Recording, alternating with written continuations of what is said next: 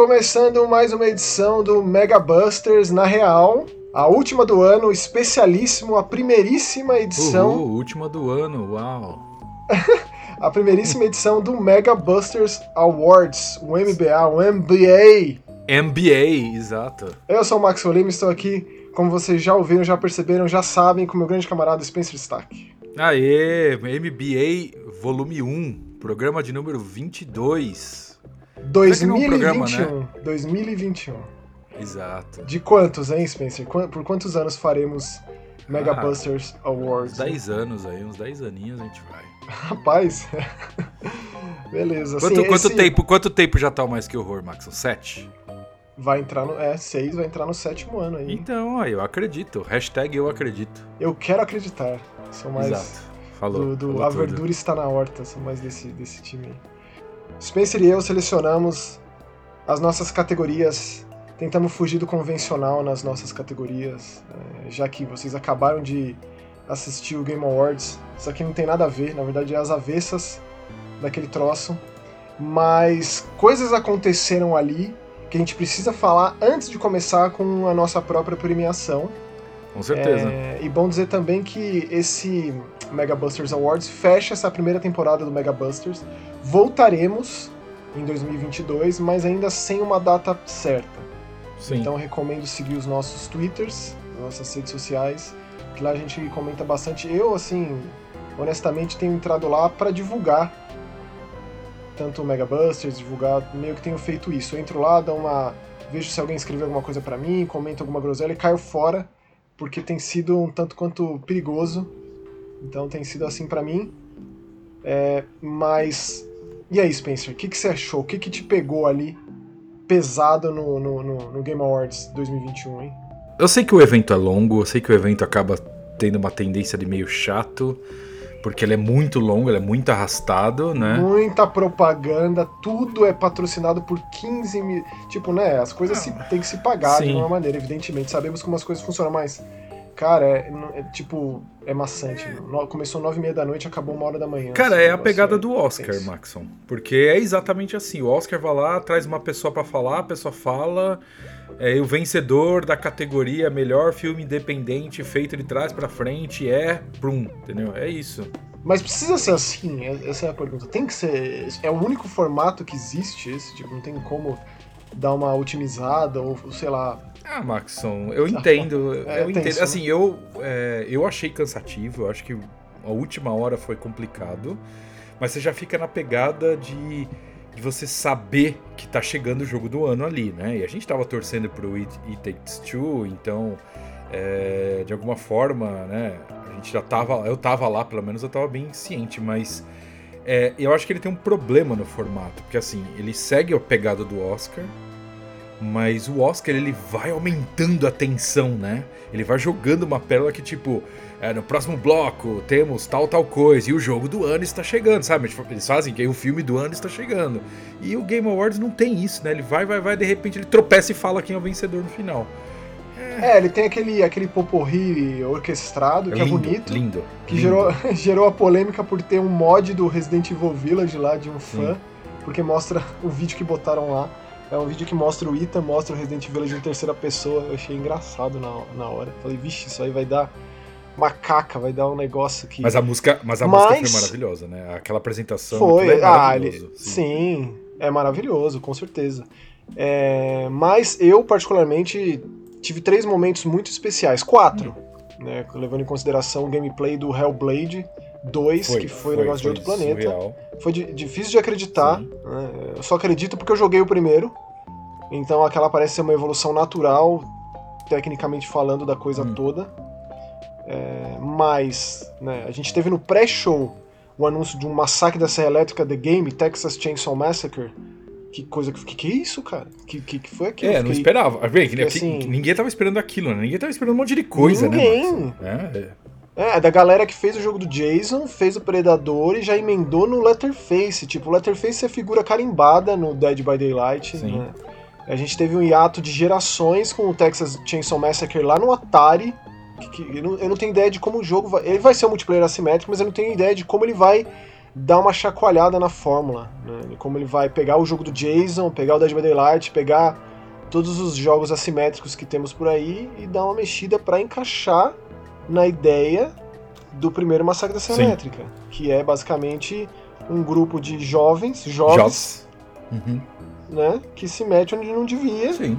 E é todo mundo picado, trucidado, enganchado. Eu acho, eu acho que vai ser o, o jogo do Jason em outra pegada, um pouco, um pouco diferente, Max. Eu não tem muito pra onde fugir, não. Mas cara. não dá. Será? Mas não, é tipo, aqui não tem. Tipo, não tem Crystal Lake, sabe? O espaço já é complexo de ser feito. Tipo, em questões de mapa, tem a fazenda da família e hum. tal. E depois eles têm lá o lugar que eles criaram no parque de diversões abandonado. É, se você for fundo na franquia, é tudo bagaceira demais. É tudo genérico de fazenda. Não tem nada sabe, tão marcante quanto. É claro que tem a casa. É, depois, quantos nomes essa, essa família foi, foi receber, né, dos Sawyers da vida e tal.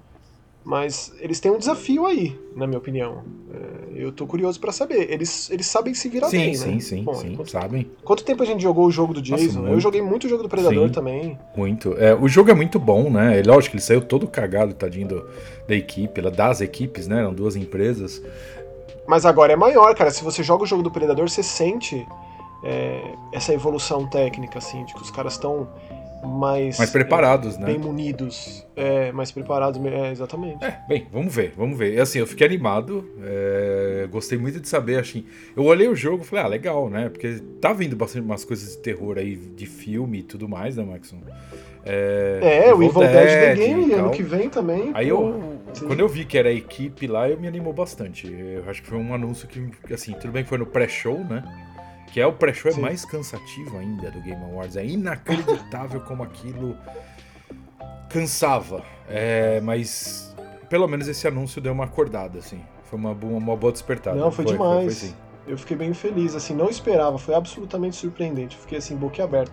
E assim, honestamente, fico muito feliz as pessoas é, é, virem falar comigo no Twitter, que lembrou de mim quando viu uma coisa desgracenta dessa, fico particularmente emocionado. É, e aí, ainda tangendo a área que me toca, é, ali na, em, sei lá, em, em, que momento, em que hora do Game Awards, a gente teve Alan Wake Exato. 2, com Sun Lake lá no palco, teve lá só um anúncio de fato, né? Um FMV com é, tanto o Alan Wake na chuva, cabeludo barbudo, quanto também aquele o doppelganger dele, né? O Mr. Scratch, é, se não me engano, acho que é esse o nome da, da, da metade do mal do, do Alan Wake, do campo imaginário Sim. e tal. É, fiquei muito feliz, extremamente surpreso. 10 anos do Alan Wake, né? O, a remasterização que saiu recentemente, eu pensei que fosse demorar um tempo mais para surgir alguma coisa. Na real, eu pensei que a gente ia ter um Control novo antes. É, eu também pensei. Eu também eu tava esperando um Control 2, não anunciado agora tal, mas eu tava esperando um Control 2 realmente. Não, não tava esperando o Alan Wake, não. E o que mais me surpreendeu foi o próprio Sun Lake, né, que é o cabeça do, da Remedy, lá no palco, o Geoff Keighley, falando que esse vai ser o primeiro jogo de horror de sobrevivência da Remedy. Ele falou, ah, é, o Alan Wake tem elementos de terror, mas era um jogo de aventura e ação de fato, né? Ele é basicamente um, um Stephen King Simulator, mas ele assumiu um negócio desse, pega pesado. Sim, né? sim, sim, sim. Mas a, a, equipe, cara, o time é bom, né? Nossa, e você, não sei se você chegou a jogar o DLC do Alan Wake do, do Control, Spencer. Joguei, joguei, joguei, joguei, terminei, terminei todos os DLCs. Eu adoro, cara, eu adorei. Assim, eu, ente, eu tenho umas críticas, logicamente, né? O jogo tem uma outra velocidade, mas, cara, eu falo que, assim, eu acho que Control foi uma das nos últimos anos, acho que foi um dos jogos que mais me surpreendeu, sabia? É, então, digo mesmo, e eu fiquei feliz de, de, de, a Remedy se mostrar bem, assim, à vontade, de uma maneira não tão presa a uma grande distribuidora, né? Como, por exemplo, a Microsoft, que ele tava, a Remedy andava presa à Microsoft há muitos Sim. anos, né? Foi uma luta para conseguir a, a, a, propriedade intelectual do Alan Wake da Microsoft, que era da Microsoft. O primeiro Alan Wake é assinado pela Remedy Microsoft Game Sim, Studios. É... Ainda, Ainda é da Microsoft sim, Game exato, Studios, né? É, então eu fico feliz, cara, porque 2023, assim, já tem um número ali, já tem, tipo, já tem uma data, é claro que tá longe, mas, né, já tem o um norte, já dá para esperar. Sim. Já fico feliz. Né? É, e você gostou aí, do, de ter escolhido o Henry Castelli como ator do Alan Wake ou não? uma mistura do Henry Castelli com o Carl Urban, né?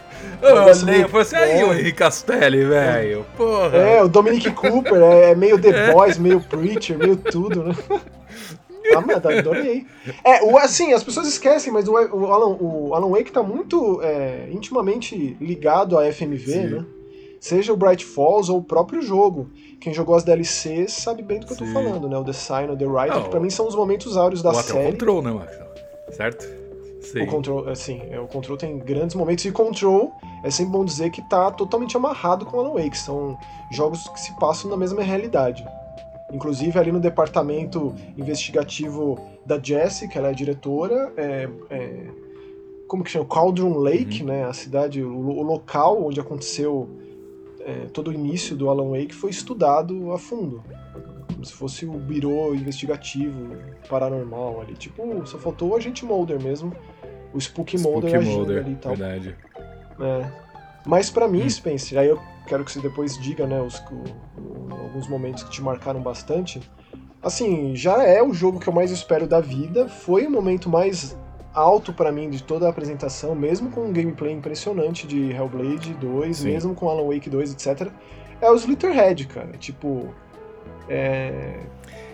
Silent Hill quem, sabe? Nem que Silent Hill existe. Não tô nem aí pra Silent Hill, é. cara. Agora o meu lance é Slitterhead, é o novo SH, é o jogo novo do Keiichiro Toyama com a Kiria Maoka e mais toda a galera que participou, trabalhou lá no primeiro Silent Hill, depois migrou para Project Siren, né, os jogos da franquia Siren.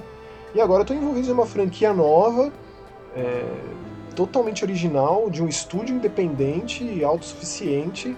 É, a gente não tem data, não tem plataforma, mas já foi dito que vai ser multiplataforma pelo próprio Keiichiro Toyama em entrevistas. E bizarro ao bizarro, extremo, bizarro. Assim, bizarro Fecha com aquela é. senhorinha é. lá voltando ao normal e dá aquele sorrisinho. Eu falei, velho, que jogo perturbador. Exatamente. E mesma coisa, Maxon, você acha que o nome Slitterhead aí, pegando as siglas SH, você acha que é uma cutucada ou não? Com Total, certeza. né? Exatamente. Tipo, é uma palavra sim, só. Sim, sim, sim. É, é visível. Vai pro lado do, do Mushroomhead, do Radiohead, do Motorhead, Exato. não é, né? Mas com certeza é, do tipo, pô, é, o quão mais legal, o quão mais interessante, digamos, melhor, é a gente ter um jogo novo do que ficar chafurdando uma franquia, né, de uma produtora decadente. Tipo, eu fiquei feliz demais, Sim, cara. E certeza. gostei muito quando apareceu o Guilherme Del Toro lá, dando mais uma cutucada em Silent Hill. Sim, maravilhoso, maravilhoso, maravilhoso. Sim, né? aquilo foi demais. Então, Sim. tipo, é, se, a, se, se, a, Konami vai terceirizar de fato, como tantos boatos indicam, a franquia, porque já está provado por A mais B que ali por dentro, com o que eles têm de, de, da galera que tá na Konami, eles não conseguem nem mais entregar peça ou esporte, futebol, ou eFoot, sei lá que diabos. Que Imagina então o que, que, eles fariam com o Silent Hill. Seria. Você acha que é. Sei lá, cara. Mas tô, fiquei muito feliz. Eu, eu senti a mesma estranheza de Siren. Uhum. Não dá nem para saber como que é o gameplay, mas é, é, por conta de uma espada de sangue ali, de uma evisceração, de um desmembramento, parece que. É, é muita gente inclusive falou, né, ah, vai ser mais voltado para ação do que terror e tal. É bom lembrar que Siren ele, ele faz uso de diversas perspectivas. Siren, inclusive, você pilotava é, veículos no Siren 2. Uhum. O Siren 2 é que foi pouco jogado, infelizmente. O Siren 2 só foi lançado em inglês na Oceania e na Europa. É dificílimo acesso o Siren 2, porque ele expande muito o já originalíssimo Siren 1. Né? Na proposta da gente de fato controlar. Tem uma personagem lá que ela é uma médium, ela consegue controlar os Tibitos e os Yamibitos. Né? Então o Siren ele expande demais o gameplay, cara, o Siren 2. Uhum. O Siren 3 de PS3 ele deu uns passos para trás nesse aspecto, ele foi mais é, mas ele tinha um sidejack fragmentado, né? A visão pelos olhos dos monstros, a gente conseguia é, ver vários na tela ao mesmo tempo. Era um negócio absurdamente perturbador. Nem é questão de achismo. Eu tenho certeza que esse Slitterhead vai ser tão bizarro quanto foi Siren para mim é, cara, o que tira o Toyama fazendo jogo de terror. Acabou, meu, exato. É um presente de Natal, é. velho. Pra fechar, é, 2000, pra fechar 2021 melhor, concordo plenamente. É, se tivesse sido anunciado um novo Silent Hill, ou um remake de Silent Hill, porque são esses os boatos, uhum. né? Que tá sendo feito tanto um remake do original quanto um novo.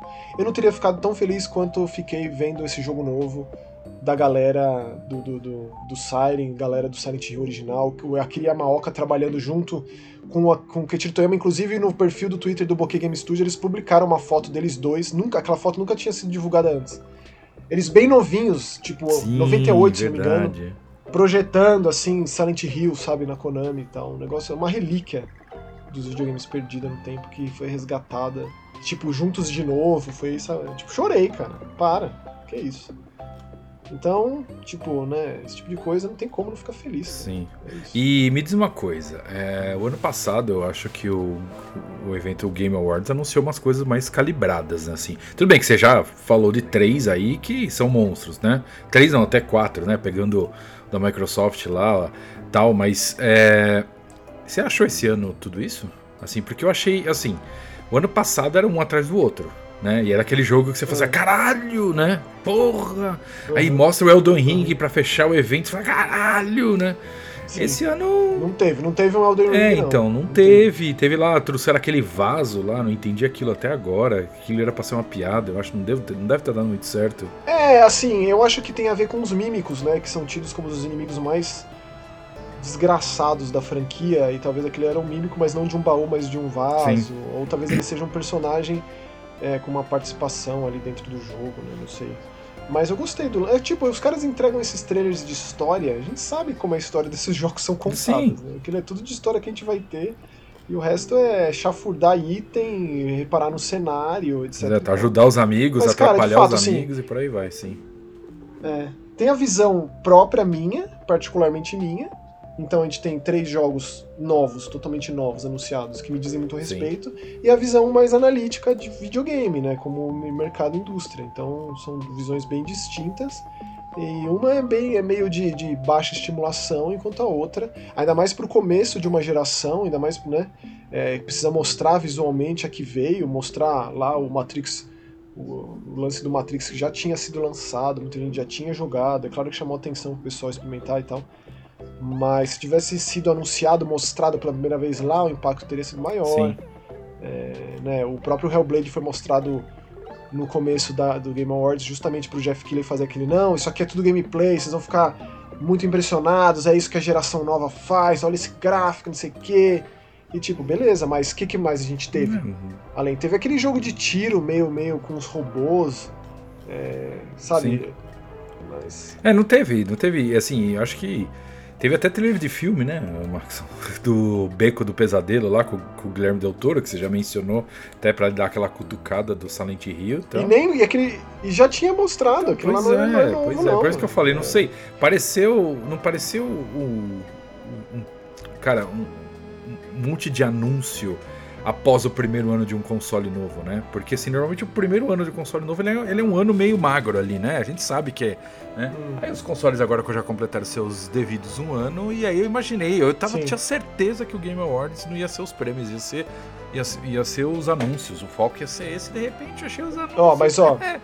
E aí veio bastante é. coisa da Focus, né? Veio coisa da Nacon, não, não desmerecendo, pô, adoro os caras, trabalhei com eles e tudo, mas mas não veio uma coisa absurda, né? Não veio nada, oh meu Sim. Deus, né? É só ver esses três que oh, você mencionou aí. O resto. Esse jogo que eu falei, que é realmente impressionante visualmente, é aquele Ark Rider. Sim, o Ark Rider, sim, é verdade. Se aquilo for gameplay, aí a gente teve, só pra pontuar, né? Teve o Wonder, Wonder Woman. É. Da, da, esse que vai ser o jogo da Monolith, sim. né? Que, tipo, os caras. É aquilo, né? Eles fizeram o Senhor dos Anéis, agora vão pros super-heróis. E eu esperando um Condemned 3, e eu esperando um Fear 4. Como eu sou trouxa, né? É... E aí teve o Star Wars Eclipse. Eu achei, cara, olha, que é do, da galera da, da Quantic Dream. Eu fiquei muito broxado, é. cara, porque aquilo é uma CGI que no final acaba a CGI. Que é aquilo, cara. Quem gosta de Star Wars, você assiste um negócio daquele, você fica, você fica, né, empolgado. Você quer jogar Sim. um negócio daquilo. Mas aí o cara me solta na sequência. Ah, então, tá muito no começo do desenvolvimento. Porra, tipo, você pensa. Isso aí é 2025. É, é, 2025, é, sabe? É verdade. Pra fazer um jogo desse tamanho, a Quantic Dream não é famosa por fazer esse tipo de jogo. Se você se lembra dos jogos antes do Heavy Rain, antes até mesmo do, Fa do Fahrenheit, o Omicron do David Sim, Bowie. Nossa. Hoje em dia falar de Omicron é muito mais é, perigoso. É, hoje é, é verdade. Mas aquele jogo era muito ousado em termos de gameplay, de mistureba de coisa, FPS, é, exploração livre e tal, um simulador, um Immersive Sim com era uma bagunça completa, cara. Tipo, é o maior projeto da história da Quantic Dream e eles têm que tomar muito cuidado, porque será que eles conseguem entregar um negócio desse? Eles são né, é, focados na narrativa mesmo, com pedaços enxutos de gameplay, de controle de boneco, de personagem em si. Sei lá, é perigoso. E aí mostrar um negócio tão grandioso, eles quiseram passar a sensação de algo épico e conseguem, Sim. né? Com aquele, com aquele trem. Mas é tudo CGI. É, tipo, até quando a indústria vai continuar nessa, né, de apresentar é, trilha de CGI? É, é, pra mim aquilo lá achei, Max, aquilo pra mim passou, sabia? Eu nem, é, é. se você falar assim, é, meu, fala lá, cinco coisas que ninguém vai notar tanto da, da, da, coisa. Eu juro que eu vou lembrar do A Plague Tales Requiem, porque, cara, o jogo ficou maravilhoso, sido, já, mas já tinha é. sido mostrado, exato. Sim. É, é. Pra mim, Saints Row foi uma decepção. Porque tudo que eles estavam mostrando. Nossa, então, tudo que eles estavam mostrando antes, de repente mostrou lá um negócio. Parecia, cara, a versão de PS3, velho. Aí eu falei, porra. Mano, é. Então, assim, tá, não foi, não foi, né? Não foi a melhor dos Game Awards, né? Mas tá bom. Então, eu só falei, eu fiz questão de citar o Star Wars, porque esse negócio de mostrar trailer de CGI e depois mostrar o gameplay, às vezes anos depois, é um problema muito Sim, grande, é assim, cara. Assim. O hype não funciona mais dessa forma, pelo menos na não, minha não percepção. Funciona. Isso é muito mais. Não, isso aí você esquece. E é difícil. Você esquece depois. É, sim. eu acho complexo. E teve o Sonic, né? Que também foi CGI. É. Mas é aquilo, né? É, mostrou o trailer do Sonic. Eu comecei a ler. Cara, é. sabe que Sonic? Sonic realmente tem um público muito maldito, né? Porque. E muito acirrado, nossa. que ama esse negócio de. Nossa, fervorosamente. É, é, é. Não, e tipo, o pessoal falou, nossa, aí vai ser, vai ser. Vai ser tipo Zelda, vai ser mundo aberto. Eu falei, porra, mostrou uma graminha, velho. Vai se fuder. Não, mas é. Tipo... Isso aí foi anunciado que vai ser um jogo de um Sonic mundo Não, aberto. mas já começou a falar que, nossa, já imaginou, vai ter fase que você vai sair da água e vai. Então o pessoal começa a viajar. Tudo bem, vai ser mundo aberto. O Halo tá com mundo aberto, tá funcionando muito bem, mas devagar, né, meu? É... Oh, deixa eu. Ah, falando em Halo, hum. Spencer, o, o trailer que mostrou dessa série da, da Paramount Plus aí eu vou assistir, cara. Eu achei absurdamente incrível, assim, não como fã de Halo, porque eu sou, né, fraldinha de Halo, joguei só os três primeiros, nem manjo muita coisa do universo e tal. Mas como fã de ficção científica, eu vi aquilo lá e falei, preciso sim, ver isso. Sim, Olha sim, isso. Concordo, viu? Concordo. Fiquei chocado, também, fiquei também, chocado. Também, pareceu uma coisa é. muito bem produzida aí. É... Aliás, que virado de Halo, pois hein? É. Nos tempos pois pra é. cá. Olha esse Infinity, olha esse, essa série. Pois rapaz. é, não, é perfeito. É tudo pra fazer o negócio engrenar. Se o Phil Spacer não tava brincando em, no, no, em serviço, não, velho. Olha quanto jogo. Ah, olha quanto jogo da Microsoft tava nesse Game Awards, cara. A Microsoft sempre foi deixada de lado. Olha quanta coisa. É. Mesmo o jogo lá, um dos que mais ganhou prêmio aí, Deathloop, tudo bem, tá exclusivamente no PlayStation, mas hoje isso pertence à Microsoft. O estúdio é da Microsoft. Você tem a Arcane aí, que é um estúdio que pouca gente deu valor, que eu sempre amei, os caras de paixão, tá aí, ó. Cara, os caras fizeram. Olha, parabéns, viu? Parabéns, de verdade. E Halo ganhou o jogo do ano pela avaliação, pela escolha do público. Cara. É, então, é isso que é, é isso que é o mais interessante, né? Porque o It Takes Two ganhou nessa votação pois aí. É. E o It Takes Two, ele é de fato, entre todos eles ali, o jogo que se destaca. E isso ser um consenso me deixa muito, muito, muito mas muito feliz. Merecidíssimo. Sabe, não ganhar o jogo de tiro, que é uma, não ganhar uma continuação, não ganhar é, o formato de sempre, não ganhar sempre né, o, o seguro ali, o formatinho que funciona, mas ganhar um jogo que é basicamente um milhão de jogos ali dentro que ainda consegue encontrar espaço para contar uma história super maravilhosa, super atual sim. e emotiva. Não, e detalhe, detalhe, Maxon, é um jogo exclusivamente para jogar em dois, cooperativo. Sim. Então, se você coloca lado a lado Brothers, A Way Out e Takes Two, é, são jogos muito diferentes, mas que compartilham Sim. a originalidade. Sim. Compartilham o gameplay é, distinto do que, é, do que é feito, sempre com uma ideia totalmente diferente, meio que até sem precedentes. O Brothers apresenta algo ali que eu nunca tinha jogado nada igual. O A Way Out vai para um lado do realismo que talvez tenha mostrado para o estúdio que não era bem aquilo que dava certo para eles. E Sim. aí o It Takes Two já meio que misturou isso. O lúdico, o imaginário, com a parte pesada de uma história é, de dois pais que estão se separando e o quanto isso pega na filha, né? É, na parte frágil da ligação, aí do elo.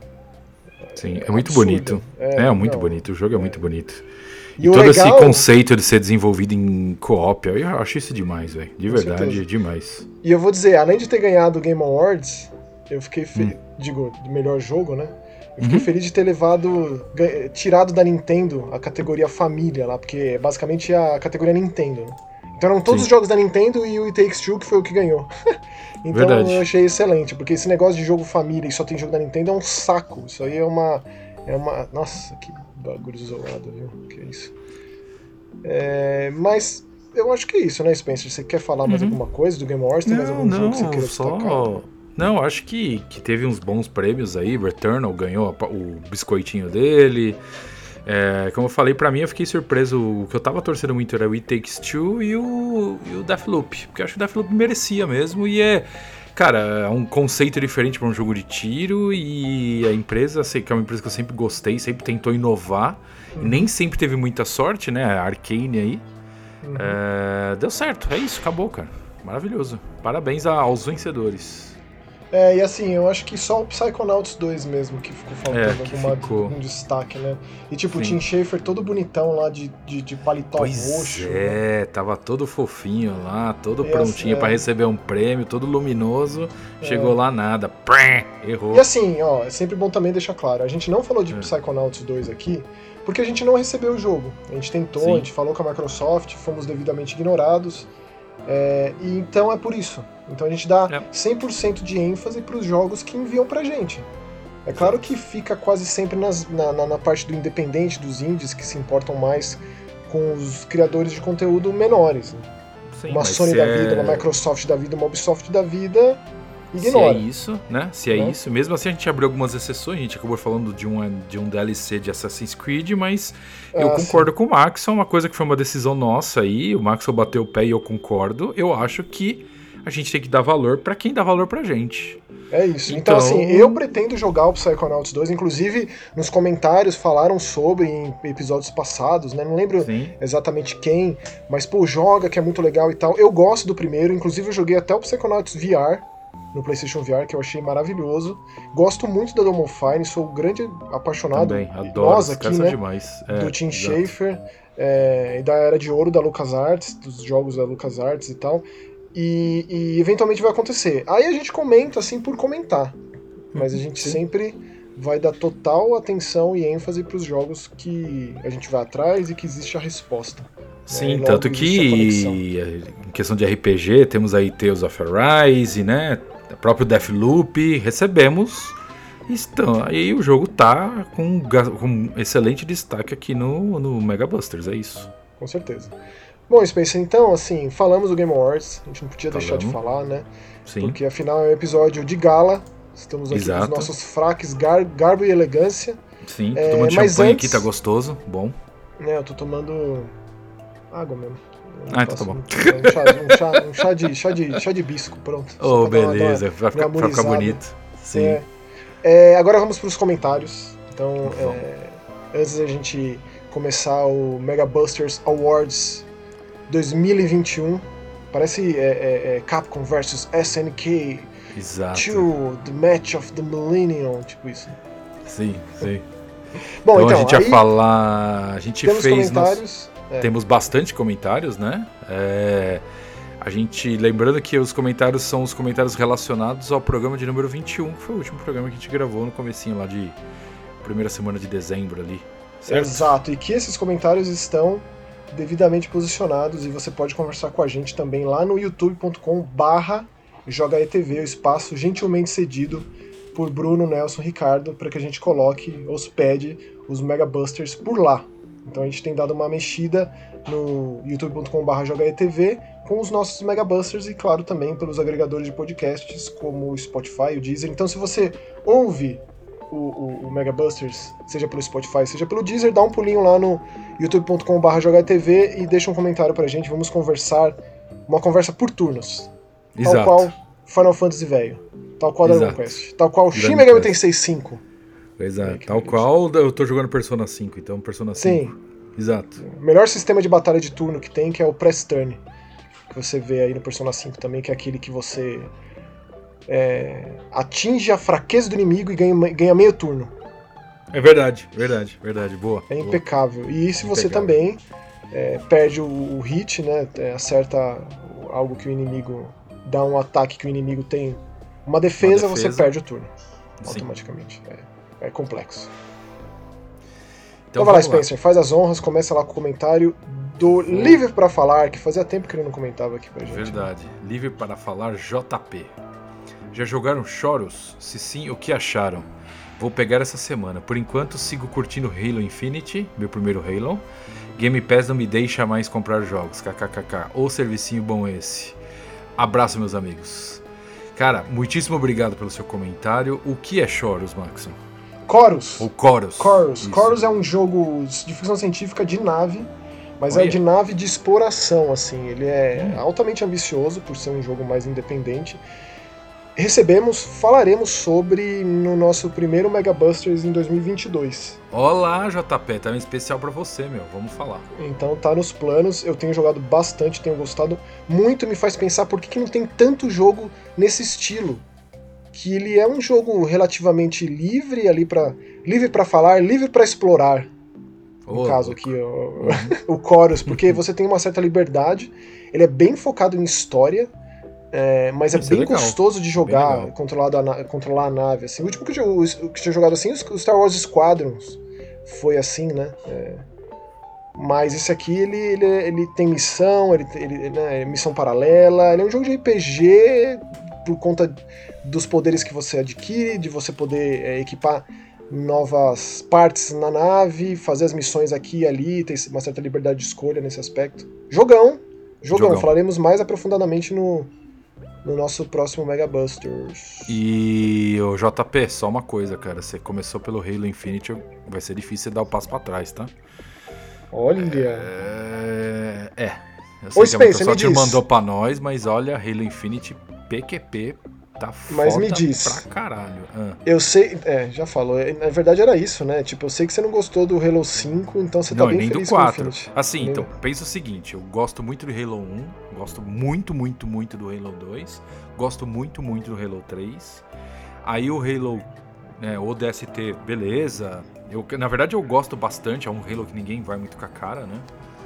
É, temos o Reach, que é um bom Halo. Eu não acho tudo isso que todo mundo acha, mas eu gosto. é o último jogo, tá? é o último da Band, né? É o último da Band, exato. Aí nós temos o 4, que ele foi gostoso porque eu joguei co-op. Aí nós temos o 5, que nem no co-op foi bom. Então. Putz. É, e aí eu falei, eu já não tava esperando. Chegou aquele, aquele anúncio ano passado ali, com aquele monstro Cara, feio pra caralho. Feio não porque o monstro é feio, feio porque é mal feito. Porque Brute é uma, é uma raça inimiga mesmo, né? São, sim. É, uma, é uma raça que existe lá dentro dos Brutes, não é isso? Sim, sim, São sim. São seres tem, meio, meio símios, é, é, gurilões mesmo, né? Sim, meio, meio uh, de gritar e rir Planeta dos macacos total, sim. Sim. E aí falei, porra, esse, esse, esse Halo vai ser aquela coisa de novo. Só que aí eu comecei a jogar e não dá para parar, velho. Os caras acertaram. Eu vou falar que é, tudo bem que a Band já fez dois Destinies, mas esse seria o Halo Destiny finalmente, que está aqui é a promessa que tinha lá de trás, né? De um Halo de mundo aberto, tá aí ele. Finalmente. Olha muito, muito bom. Muito, beleza, muito bom. Hein? Bem equilibrado, cara. Não tenho o que não tenho que reclamar. Olha que alegria. E eu tenho percebido, é. internet afora, a galera é muito feliz com esse jogo. Que bom, que bom, porque tinha tudo para dar errado, né? De, toda, todos os. É tudo que foi dito sobre a 343 nesses últimos meses aí, desde que o jogo foi reapresentado pois lá é. e tal, todas as problemáticas dentro do estúdio, a bagunça que parece que é lá dentro e tal, parece que botaram ordem mesmo no negócio. Né? Tá, acho que como, como, a gente já falou agora há pouco, né? O Phil Spencer não tá, não tá trabalhando direitinho, né? Putz, esse cara tá, faz toda a tá, diferença. Tá, ele, tá, ele tá botando as coisas no. no tá, tá tudo no eixo, entendeu? Hum. É o que importa. Ó, então, deixa eu pegar aqui o comentário do Nerval Filho. Olha, ele ainda tá com, falando do, do Inside Xbox, cara, que, que fico muito lisonjeado. Além também. do Inside Xbox ter pesado muito na minha escolha pela plataforma Xbox, também era o meu guia na hora de comprar jogos. O programa falava dos jogos que não eram os grandes lançamentos da indústria, mas que também mereciam carinho e atenção. Ó, vou te falar um negócio, Neval. Um do, uma das minhas de raciocínio que a gente tinha no programa e aí mais uma vez eu notei o Nelson, né, que era o diretor da coisa toda, era que a gente intercalava jogos que a gente precisava falar, lançamentos grandes, com jogos indies, com jogos assim que Sim. por conta da quantidade, poderiam, como você bem disse, passar batido. A gente fazia muito isso. Eu fazia muito isso no programa de cinema que eu escrevi e produzia lá na Play TV, quando eu trabalhei lá. Né? A gente colocava é, esses filmes independentes, esses filmes menos conhecidos, no meio dos blockbusters, com a ideia, com o pensamento de que não é porque a pessoa não tinha interesse, é porque a pessoa desconhecia. E talvez ali fosse um, um lugar, o um caminho para, então, ah, que legal, para que a pessoa conhecesse algo diferente. Né? É, fosse além de buscar alguma coisa diferente, né? Porque é, acho que o propósito dos jogos independentes é esse, né? Continuando aqui o comentário do Nerval, seguiu sendo assim no Jogar TV e agora com Mega Busters. Perdi a conta de quantas vezes fui na de vocês e só me diverti. Quem precisa de um TGA quando vamos ter um MBA. Ah, Ai, rapaz. valeu, mano. Pô, que bonito. Que você é Obrigado. fantástico. Obrigado é um mesmo. privilégio, um, um lisonjeio ter uma mensagem, um comentário seu aqui, Nerval. Muito obrigado. Obrigado, obrigado mesmo. Agora eu vou ler o comentário do Yuri Campos. É, acho que vale a pena sim é, cornetar o TGA sim. Cornetamos. É, cornetamos, com certeza. Ainda mais com os possíveis vazamentos dos vencedores sem ter terminado a votação. Seria um evento que pagou, ganhou? Polêmica. Sobre o MBA, podemos criar um server no Discord, aí é só abrir a sala, precisamos ter uma categoria de lendas urbanas do Mega Busters, tendo os seguintes concorrentes: Adam Sandler, beleza, Watch Dogs, clima tenso entre os brothers, esse acho que é o melhor comentário, velho. Quantidade de comentário do Chris, Bruxa de Blair é comédia? Ah, adorei! e Batman Vampiro que brilha. Ah, Quem leva essa? Olha, tá, Olha. Tá, tá, tá, a sequência tá forte aí, Yuri. Tá pesado. Tá oh, tá mas assim, pesado. assim, o, parece que vai ser um esquema é, é, que o Chris vai criar um lugar, né, não é alguma coisa do tipo, não sei, um, um, um zoom da vida, não sei. É, ele falou verdade, né? De abrir não uma... foi? É, sim, a, sim, sim. Então eu topo. uma sala lá, né? Eu acho que é sim. mais prático, talvez, porque aí não precisa de conta para nada, é só convidar as pessoas e aí é só entrar e autorizar, tipo. E aí é a coisa do momento ali, né? A gente termina e. É uma ideia. Então até quarta-feira temos. Digo.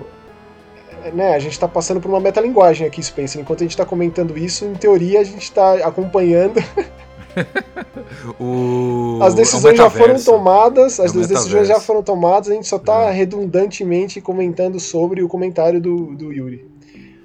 Mas aí, bem que ele falou do Chris, Sim. que tem aqui uma, uma sabatinada. Deixa eu pegar o, os dois primeiros e você vai né, depois na sequência. Beleza. É, faltou uma categoria no Mega Busters Awards, jogo que fez repensar o conceito do que estou fazendo na frente do videogame. tudo isso entre aspas, porque tudo isso é uma categoria. É uma categoria. E o prêmio vai para Outriders. É. De nada. Olha, é. Cris, você. Olha, Cris, eu Só concordo. você, cara. Só mas, você. mas, mas, ó, a, a, melhor parte do Outriders não foi o Outriders, foi o que eu a gente falou nada. de asneira. Então, foi o que eu a gente falou de asneira. Eu não tenho nada para defender e para falar mais. Aliás, né, foi o nosso primeiro programa, o primeiro Mega Busters, Outriders. É. It Takes Two e o Balan. Nossa, oh, o Balan. Pesado, hein? Nossa, Meu Balan. Jesus. O que, que o It Takes Two tá fazendo no meio dessas bagaças? Sabe que Balan, Balan é um jogo bem popular aqui, né, o Maxon? É, você é, chega no Walmart, você compra, sei lá, uma, uma lata de coca ganha um Balan. Deve estar tá sobrando tipo o, o Revengeance aqui por aqui, né? Sabe que é, tem uma loja aqui de produtos de um dólar, né? Não, o bala ainda não tá nela, mas é um dólar, dois dólares, barato. Sabe que tinha uma época que eu, que eu fui lá, tinha, cara, tinha prateleiras de Titanfall 2, assim, dá uma puta Nossa, de uma dó. Era 2 dólares e 50 lacrado, velho. Que depressão, nossa. E é um puta de um jogo, né? Assim, eu olhava isso, eu, meu, eu juro que dava um, peso, um Compra tudo. No, coração. Compra tudo e sai dando de presente. É, é, então exato. Exatamente, que é uma puta de uma experiência. O jogo é fantástico, mas é. não vendeu nem. Triste. É. Ó, aqui o outro comentário do Chris. Echo the Dolphin será relançado para um Television. Essa informação é, é isso mesmo, Chris? Echo the Dolphin é um jogo muito carniça, cara. Muito difícil. Muito desgraçado terminei, difícil. Terminei Echo the Dolphin 1 e 2. Parabéns. Nossa. Parabéns. Não, mas eu só emulador, save state, tá? Ah, emulador, você, não, não, não dá. Imagina, você tem umas é, coisas lá que é você errou, perdeu tudo. Volta é, 10 é negócio de ficar empurrando pedra e achar os diamantes e usar o eco nos diamantes para abrir caminho. É, é, é, é diabólico, cara. eco é diabólico. Eu não sei o que é mais difícil, o eco ou o Chacan. É, Olha eu fazendo publicidade para esse console de novo. Toda vez, né, Cris? California Games seria bem legal voltar, mas eu adoraria ver King of the Beach, jogo de vôlei fantástico, de praia com protagonistas licenciados, possivelmente um dos primeiros. Adorava jogar com Randy Stoklos e Cindy Isso. Smith. E King of the Beach tinha o, o Billy e o Bob do, do, do Double Dragon. Não, é o Billy e o. Não é Bob, peraí. É que é, é Bob, com B é... também. Ai, caceta, como é o nome do outro, do outro maluco? Jimmy. Billy Jimmy, então não é dois com B, tá, beleza. Billy é... Jimmy, verdade, verdade, verdade. Você jogava, uhum. você tinha eles pra, pra jogar no, no Kings. Quem Kings que era o Mark da Cascos? Eu acho que era o Billy, ou era o Jimmy? Nossa. gosto, eu gosto do filme Double Dragon, cara. Eu Juro também, você, ainda ó, mais que lógico, ele, lógico. ele gerou um bom jogo de luta, né? Com a marca da SNK ali. Sim. Então fecha o comentário do Chris. Eu tive absoluta certeza que o Mega Busters ia acabar quando o Spencer disse que A Bruxa de Blair era um filme de comédia. Tensão máxima entre os brothers. É, Chris, é aquela situação, né? É... Eu ri. Fazer o quê? Pode ser que era de nervoso, mas eu sei que não era. mas deixa pra lá, não vamos cutucar o Max. Nós estamos aqui num evento de gala, né? Mas aqui vão ter, vão ter eh, convidados especiais para cantar. Vai ser demais. Comentário do Alexandre Granada. Saudades do Wii. Um dos melhores jogos era o Wii Play, no qual tinha um minigame de esconde-esconde, no qual o jogador saía da sala e os outros escondiam os controles. Aí ele tinha 30 segundos para achar. Me diverti muito com esse jogo. Não joguei, cara. Não joguei esse cara, jogo. Que, que coisa louca. Puta, Mas jogo, parece puta muito ideia bom. boa. É, é, puta ideia boa. Não, a Nintendo tava no auge da criatividade no Wii, cara. Isso aí é incontestável. Né? É... Então, segue lá com os comentários. Vamos dividir os do Luciano Spencer, que ele Vamos. fez também. Apesar que os dois comentários. É, verdade, verdade. Eu vou ler os dois primeiros, que era relacionado à a, a mesma coisa, tá? Sim. É, era uma máquina de fliperama, não lembro o nome do jogo. Foi em Porto Alegre, Rio Grande do Sul. Tá. Não, era uma máquina que tinha um periscópio mesmo, bom demais. Um, um, no filme Tubarão tinha um de matar tubarões. É, então é, é aquilo mesmo que a gente comentou. É, né? é. é. é que, a, gente, com, a, gente, a gente comentou do In The Hunt também, né? Ah, é. Que a gente acabou dando uma força, porque o In The Hunt realmente era bem popular no Brasil. Tinha bastante máquina dele pra lá e pra cá. Sim. E aí, continuando os comentários do Luciano, e um louco que terminou o Skyrim em uma hora. Cara, esse negócio de speedrun é um universo à parte. Dá para ficar muito maravilhado barra é, chocado e o comentário final do Luciano é: Tivemos um treco juntos. O Maxon pensa sempre em Watch Dogs. Foi aquela hora que eu confundi, né? E falei. É, penso. Uhum. É isso aí, Luciano. Uhum. E aí vamos agora pro comentário do Renan. É... Uma, hora em... Uma hora e quatro. Por um momento eu pensei que o podcast hoje acabaria mais cedo. Haha, sinceridade Spencer é maravilhosa. Observação. Deu para escutar o estômago do Maxon tentando digerir os comentários. É, certamente é Bruxa de Blair o papo. Bruxa de Blair, certamente. provavelmente. Foi, foi, foi mais pesado, né? Foi mais pesado. Foi, foi tenso. É, e o Renan Costa depois logo em seguida ainda comentou mais um, KKK, eu também, Spencer, aqui VR é só vale refeição. E com cada vez menor poder de compra, rindo por fora e chorando por dentro. Pior que... Pior Cara, que eu assim, é. deixa eu falar, eu, eu guardo hum. dinheiro por bastante tempo para comprar essas coisas. Eu a sei, realidade é tipo essa, é proletariado Sim. Cagado, fudido da vida, é tipo isso. Mas quando eu sei que vai lançar alguma coisa que eu quero, e essas coisas são anunciadas antes, eu vou juntando dinheiro mês a mês, e aí quando sai eu compro, e aí eu, né, quando você compra um negócio não, ou à vista ou em poucas prestações, você não gasta tanto dinheiro assim, digo, não gasta é. a mais, não tem juros, etc. Né? Sim. Não gasta um dinheiro além.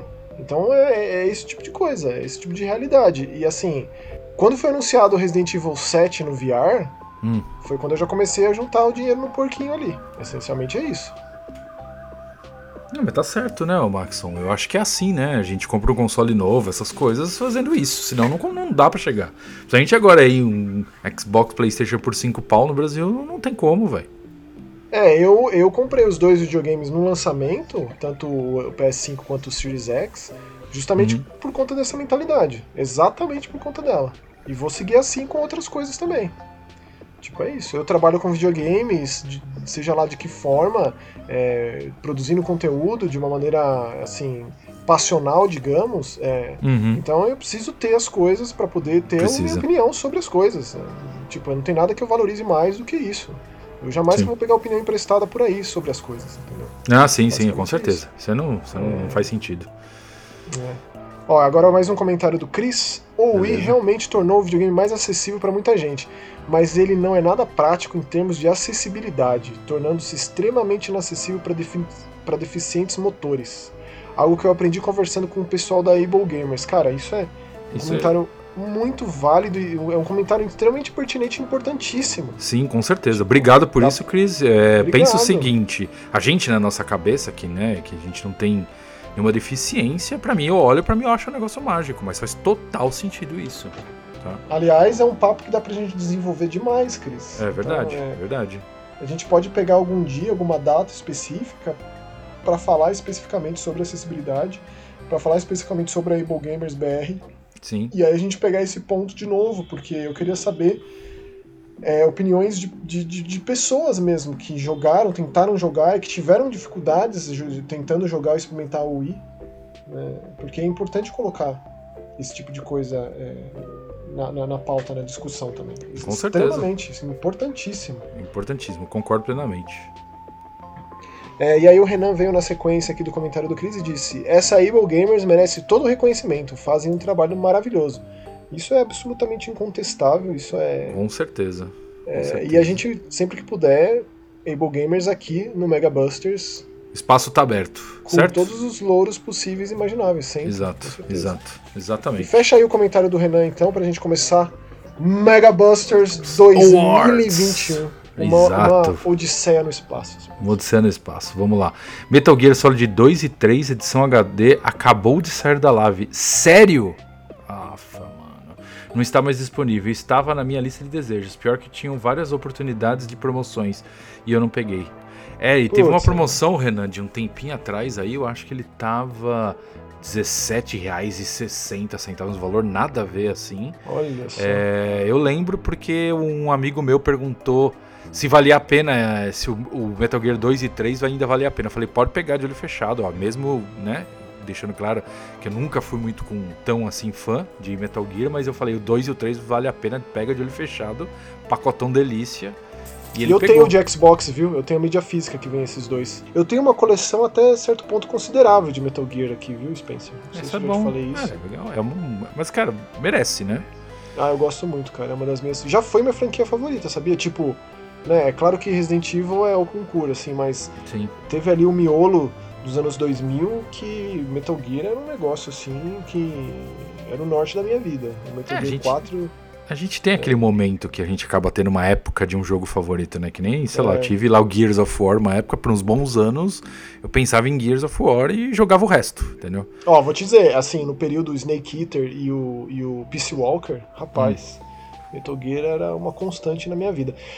Mas é isso, Spencer. Acabamos os comentários. É Sim. hora de começarmos a nossa premiação. É, os nossos favoritos em categorias inusitadas, excêntricas, espalhafatosas do Mega Busters Awards 2021. É, e eu espero que vocês aí que estejam ouvindo curtam e conversem com a gente sobre e, e, digam os jogos que vocês também colocariam nessas categorias, quais são os seus favoritos também, porque aqui é só e exclusivamente a respeito do favorito e também, outro ponto muitíssimo importante, é, só de jogos, ou quase, quase na íntegra, jogos que estão nos Mega Busters, que é um podcast que tem lá seus meses de vida, né? ele não é assim tão... Né? É, em maio já tá, passou de seis meses, né, Maxon? Tá bom, já, a gente já tá mais encorpado, vamos dizer é, assim, mas né? né a gente teve, pegou ali o início, tipo, aconteceu bastante coisa no início do ano, a gente perdeu esse pedaço, Sim. então a gente fez questão de colocar os jogos que falamos nos episódios, que faz todo sentido Exato. no mundo, imagino eu. Então, é por isso mesmo que é um especial do Mega Busters, de tudo que foi contemplado e que foi aprofundado, comentado, é, dissecado em todos esses mais de 20 episódios de Mega Busters. E evidentemente que a gente fecha com os nossos preferidos, os preferidos do Spencer. Digo, dentre os preferidos do Spencer, um só, Uhum. Porque a gente sempre vai colocar em cada categoria três competidores, digamos, e Sim. aí a gente teve aqui é, assíduas discussões, debates calorosos, madrugada Foi. dentro, para selecionar o vencedor de cada uma das categorias, não é? Sim, concordo. É isso aí, é isso aí. E a gente teve nossas desavenças, mas aí até posso mencionar é, alguma coisa que a gente não concordou, mas aí é só para virar um essa. Mas aí é, é, importante deixar claro que a gente tem nosso jogo favorito do ano, que é realmente o, o, que é o jogo que a gente mais desprendeu tempo, mais jogou, mais se divertiu, e é isso. Exatamente. É, então vamos começar com a nossa primeira categoria, categoria. aqui da noite. Sim. Que já começa na bizarrice, né? A categoria Gracinha do Ano, Troféu Hebe Camargo. Camargo. Exato. A rainha é. da TV e do rádio, é uma das figuras mais importantes, tem aqui que ter o seu momento. Sim. E eu vou ler os, os indicados para a premiação de Gracinha do Ano, Troféu Web Camargo. É, Toen. Jogo que Toen, nós, o jogo, jogo do fotógrafo. Todo preto e branco, bonitinho. Sim. Teacup, que é o jogo que possui receitas de como fazer um bom chá. Da sapinha antropomórfica ali, Exato. que acabou os ingredientes, ela sai pela vizinhança na floresta atrás de ingredientes para fazer uma festinha do chá para fazer as festinhas do chá. Se é, é alucinógeno, a gente não sabe, mas é pelo, pelas receitas não é. E aí nós temos para finalizar Button City, que é um jogo que eu não joguei, porque o jogo é só pro, pro Xbox One X. Não, Series X, desculpa. Não faz o menor sentido, porque é um jogo super simplesinho. Até certo ponto, diria até que um visual novel, apesar de estar cheio de minigame ali, que você é um menino novo chegando na vizinhança que já tem a molecada ali, tem o fliperama e tem a competitividade do fliperama, das máquinas novas que chegam e tem os pumps e tem não sei o que, a relação difícil com a mãe, mãe solo, é, é, que trabalha o dia inteiro, então bonitinho, tem uma história profunda, todos eles aqui é, estão no, no nosso mais alto escalão de gracinha, de fofura que a gente falou até que bastante de jogo fofo aqui, né, Spencer? Então, ah, assim, não foi assim tão fácil Pô, selecionar. Não, não foi fácil, não, não. Não foi fácil, não. Esse aqui eu acho que, te, que, que tava um pouco mais fácil. Acho que a próxima, a próxima premiação o bicho vai pegar. Mas. É, o próximo prêmio aqui. Mas. E aí, no caso, tá, enfia, o vencedor enfia, do ano. Enfia a mão ali no saco de marshmallow fim e puxa. Puxa, Quem vamos é lá. Vencedor? vencedor do ano, merecidíssimo, Toen. Toen, que Toen, beleza. Merecido, merecido. Toen Sim. É, nem teve sinal de vida no, no Game Awards do Toei, né? Nada. Mas é um jogo que também é uma jornada de descobrimento. Ele sai de casa é, com a máquina fotográfica da mãe e aí vai atrás de um, um efeito, né? A aurora boreal ali é um grande acontecimento da natureza e, e ele passa por vários lugares, conhece várias pessoas Sim. e tira várias fotografias. Que jogo beleza! É um jogo para você se sentir tranquilo, para dar uma Sim. bela de uma relaxada não tem nada de altamente complexo. O mais difícil que você vai ter nesse jogo é fazer um enquadramento de um monstro que está escondido atrás de uma árvore. É tudo tímido e você precisa dar um jeito de fazer ele sair dali, essencialmente. Mas é bem gostosinho de jogar. É, eu, não, eu não fiz o 100%, mas ainda está lá instalado. Pretendo retomar, porque o 100% dele está muito ligado a favores que você faz para as pessoas que pedem fotografias específicas ou alguns objetivos legais de você ir atrás. Então esse tipo de coisa que me faz querer continuar no jogo e não terminar New Game Plus Plus Plus mais Alpha, Beta não, não, Plus. Para. A vida é muito curta para ficar nisso, concordo plenamente, para. E quem e... curte sem problemas, ah, mas ah, sim, assim, sim, sim. particularmente falando é meio que isso, né? Sim. E aí agora nós temos a próxima premiação. A gente não tem trailer para apresentar no meio, porque isso é um podcast e não tem como e a gente nem botar comercial. trailer, tá? Se bem que eu fiz o comercial das balas fim, né? Eu é, fez, verdade, verdade. Teve e descobri recentemente, Spencer, a, a, a, fim, que é o marshmallow, que dentro do marshmallow vem o tubinho de gelatina, cara. Você tem noção da delícia? Nossa senhora. Sabe que outro dia eu fui... Outro dia eu fui numa, na, na, loja de doce, que é aquela Dolarama lá, que é a loja, a loja que vende as coisas de um dólar, tem, tinha uma balinha de tinha um saquinho de balas sortidas brasileiras. Vinha Sete Belo. Chita? Vinha... Bala chita? Não, não, Sete Belo. Vinha aquelas de iogurte. Juquinha? Não, a Juquinha não existe mais, Max. Morreu. Claro que existe, tá maluco? Já e balas chita, comprei um saco recentemente. Aliás, balas chita evoluiu, não é só bala de abacaxi, né? Tem é, sabores sortidos. Olha lá. É, ah, várias chitas de várias cores e sabores. Mas ainda gosto mais de abacaxi. Sim, é a clássica. É clássico. É clássico, sim. E aí, é... mas é isso. de maluco. Eu comprei um pacote com sete belo. Com, que delícia! Com é, pirulito Big Bob. Você sabe que eu faço a Sete Belo? Eu boto é. a Sete Belo na geladeira hum. e coloco várias, assim, para lembrar o pirulito do Zorro. Que eu adorava. E esse Caraca. sim tá falido. Esse sim sumiu. É, esse. Ah, tem um monte de coisa que sumiu, né? Pois é. Mas. Então vai lá. Vamos lá, ó. Próxima categoria da noite. Isso. Plataformas e tribulações. Olha esse Também, nome, por favor. Não é um nome muito comum. É evidentemente que é o e-comercial, é esse Exato, plataformas exato. e tribulações, porque dá para dizer que é só pedrada na cara. É um jogo mais difícil que o outro. Só então, tijolo na orelha, sim. Quem são os, os, candidatos, os concorrentes da categoria Plataformas e Tribulações? Os concorrentes da categoria Plataforma e Tribulações são Kazi and the Wild Masks, Alex Kidd em Miracle World DX, DX, DX. e Ghosts and Goblins Resurrection. Esse aqui da briga, esse aqui a gente não chegou no impasse, mas a gente acabou concordando no final que o vencedor é. Faça as honras. Peraí, peraí, peraí. peraí.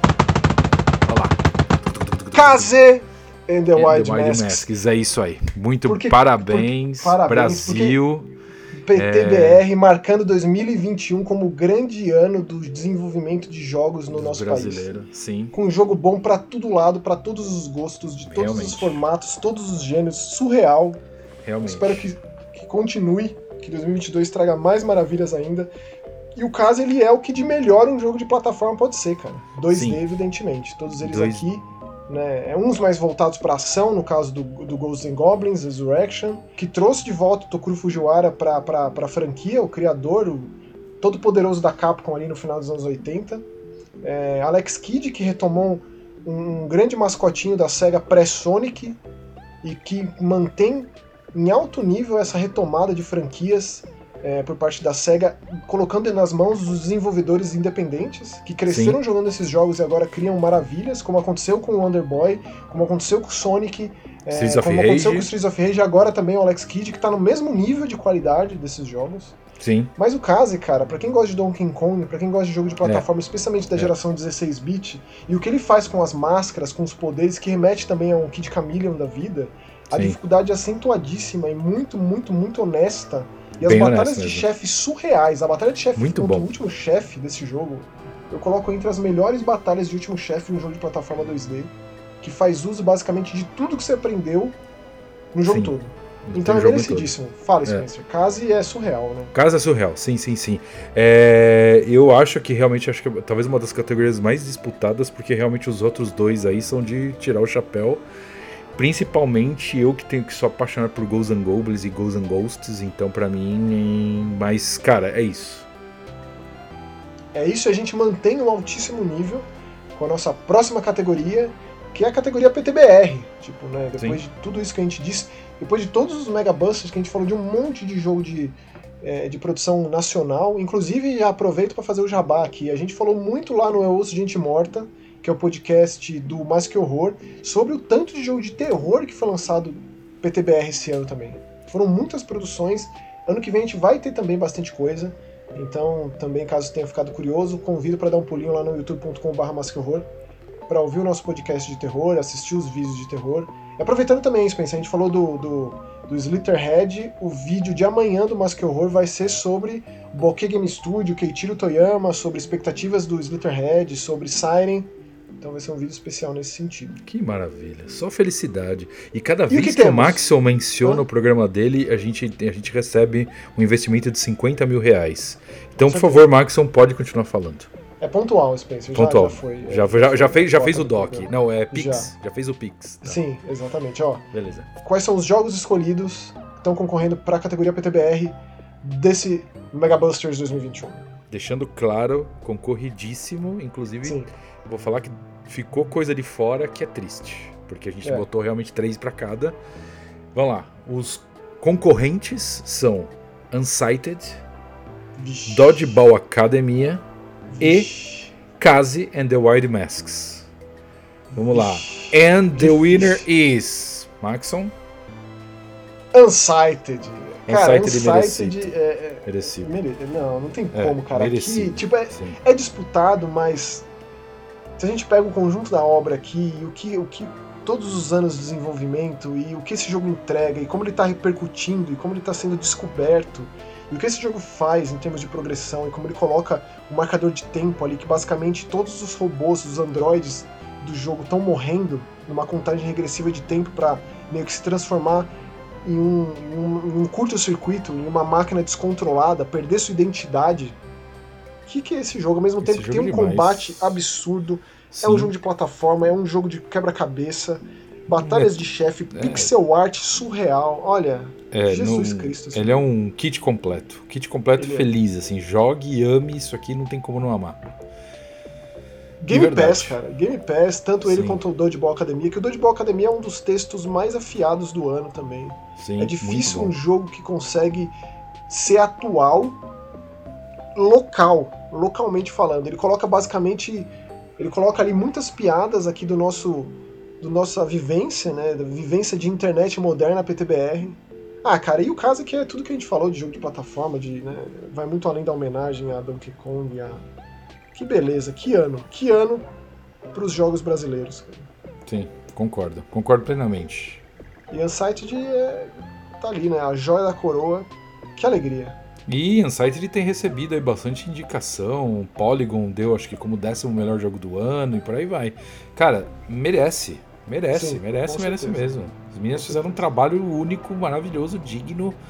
É, cara, abraçaria elas e falaria parabéns. De verdade com certeza. Maravilhoso. Jogo maravilhoso. E agora, qual a nossa próxima categoria, Spencer? Próxima categoria, melhor que o esporte de verdade. Melhor nome que esse é impossível. é o nome mais honesto. É o nome mais honesto, exato, exato. Com os jogos é, concorrendo, sendo Golf Club Wasteland, uhum. Cena sempre e Super Monkey Ball Banana Mania. Cara, assim, que beleza, que beleza. Foi, foi, Jogos foi. que trouxeram alegria. Foi, Enfim. foi. Mas esse, esse aqui o, o, a gente concordou com, com o vencedor, apesar do Max ainda não ser muito do, do jogo de corrida aí, mas Cena sempre merece realmente ganhar como o melhor jogo de, de, de melhor que o esporte de verdade, certo, Maxon? É, é o, é o conjunto da obra do Horizon Chase, né? É, é. Esse é jogo ele entrega, é, entrega tudo e ainda é uma grande homenagem a um dos grandes ícones da história do nosso país, é, que é o Ayrton Senna, e tem todo o lance histórico e explicado ali, e o lance da, da visão do cockpit, né, do, da visão em primeira pessoa, é, e como ele recria. Tipo, eu. O último jogo de Fórmula 1 que eu tinha jogado na vida tinha sido o Monaco GP. Aê, então, da hora. Né, e criou essa ponte para o passado imediata. Sim. É, me fez né, é, retomar algo e perceber como é divertido jogar esse tipo de jogo de corrida que é mais jogo de videogame do que propriamente jogo de corrida. Assim. Sim. É, e eu sei que o Spencer ele é muito apaixonado pelos jogos de corrida nessa mesma, nesse mesmo formato e o Suzukiano, né? Sim, um muito. Vida, né? Muito, e digo que é, eu acho que essa franquia aí, franquia não, né? Tem num jogo agora seu DLC, mas é, eu acho que. É, teve o Horizon Chase, teve o Turbo e agora o Senna Sempre, né? Logo é. mais a gente vem aí com o Horizon Chase 2 ou alguma coisa nessa linha. Eu acho lá, um dos melhores imagino. jogos brasileiros. Facilmente, é? pra mim é um dos melhores. É, pra mim é. Eu tenho muito carinho pelo jogo. Cara, ele entregou o que tinha que ser entregue no, na pegada que, que a gente jogava lá atrás. Pra mim é perfeito. Olha, cara, assim, o meu jogo favorito PTBR até então era o Odalos. Então, não, não falei que é o melhor, tô falando que é um dos. Então, meu, não, assim, falando do jogo preferido, nem melhor. O meu jogo de brasileiro preferido é o, o Odalos, da Joy Mesh, que eu gosto muito de tudo que esses caras fazem. É... E aí apareceu o Unsighted, cara. O Unsighted se tornou meu jogo número um, cara. Uau, tá vendo? Tá vendo? É. Muito bom, muito, muito, muito bom. E bom, seguindo agora, aqui, vamos favor, lá, Spencer. próxima categoria, Navinha Delícia. Melhor nome que esse não tem, utilizado frequentemente nos nossos programas.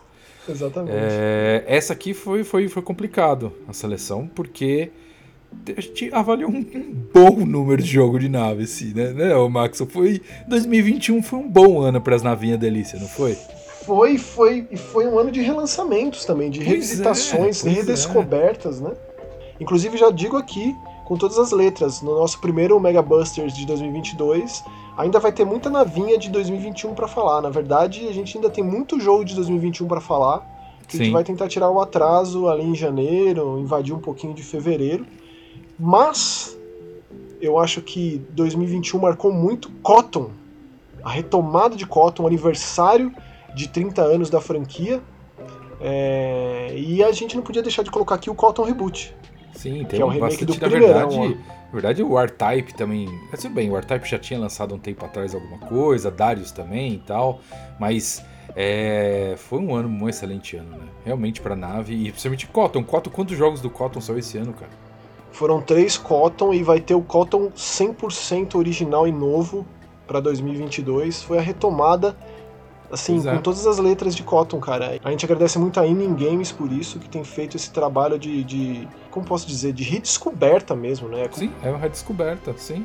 Tá ali a coisa escondida ali na, na obscuridade e vem à tona com esse monte de lançamento e encontrando seu lugar e, e, indo além, né? Indo além no sentido de que veremos, depois de todos esses reboots, relançamentos e tal, um jogo totalmente novo.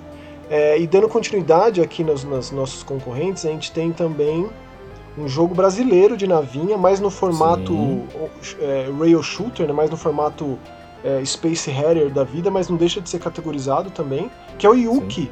Que além disso, o Yuki é, é, é 100% VR, 100% realidade virtual, tá um estúdio aqui de São Paulo que é especializado em realidade virtual. Ou seja, mais um jogo brasileiro aqui na nossa lista, concorrendo aí com clássicos japoneses do passado. Pois a é. exemplo do último também, que é o R-Type Final, Final 2. 2, sim.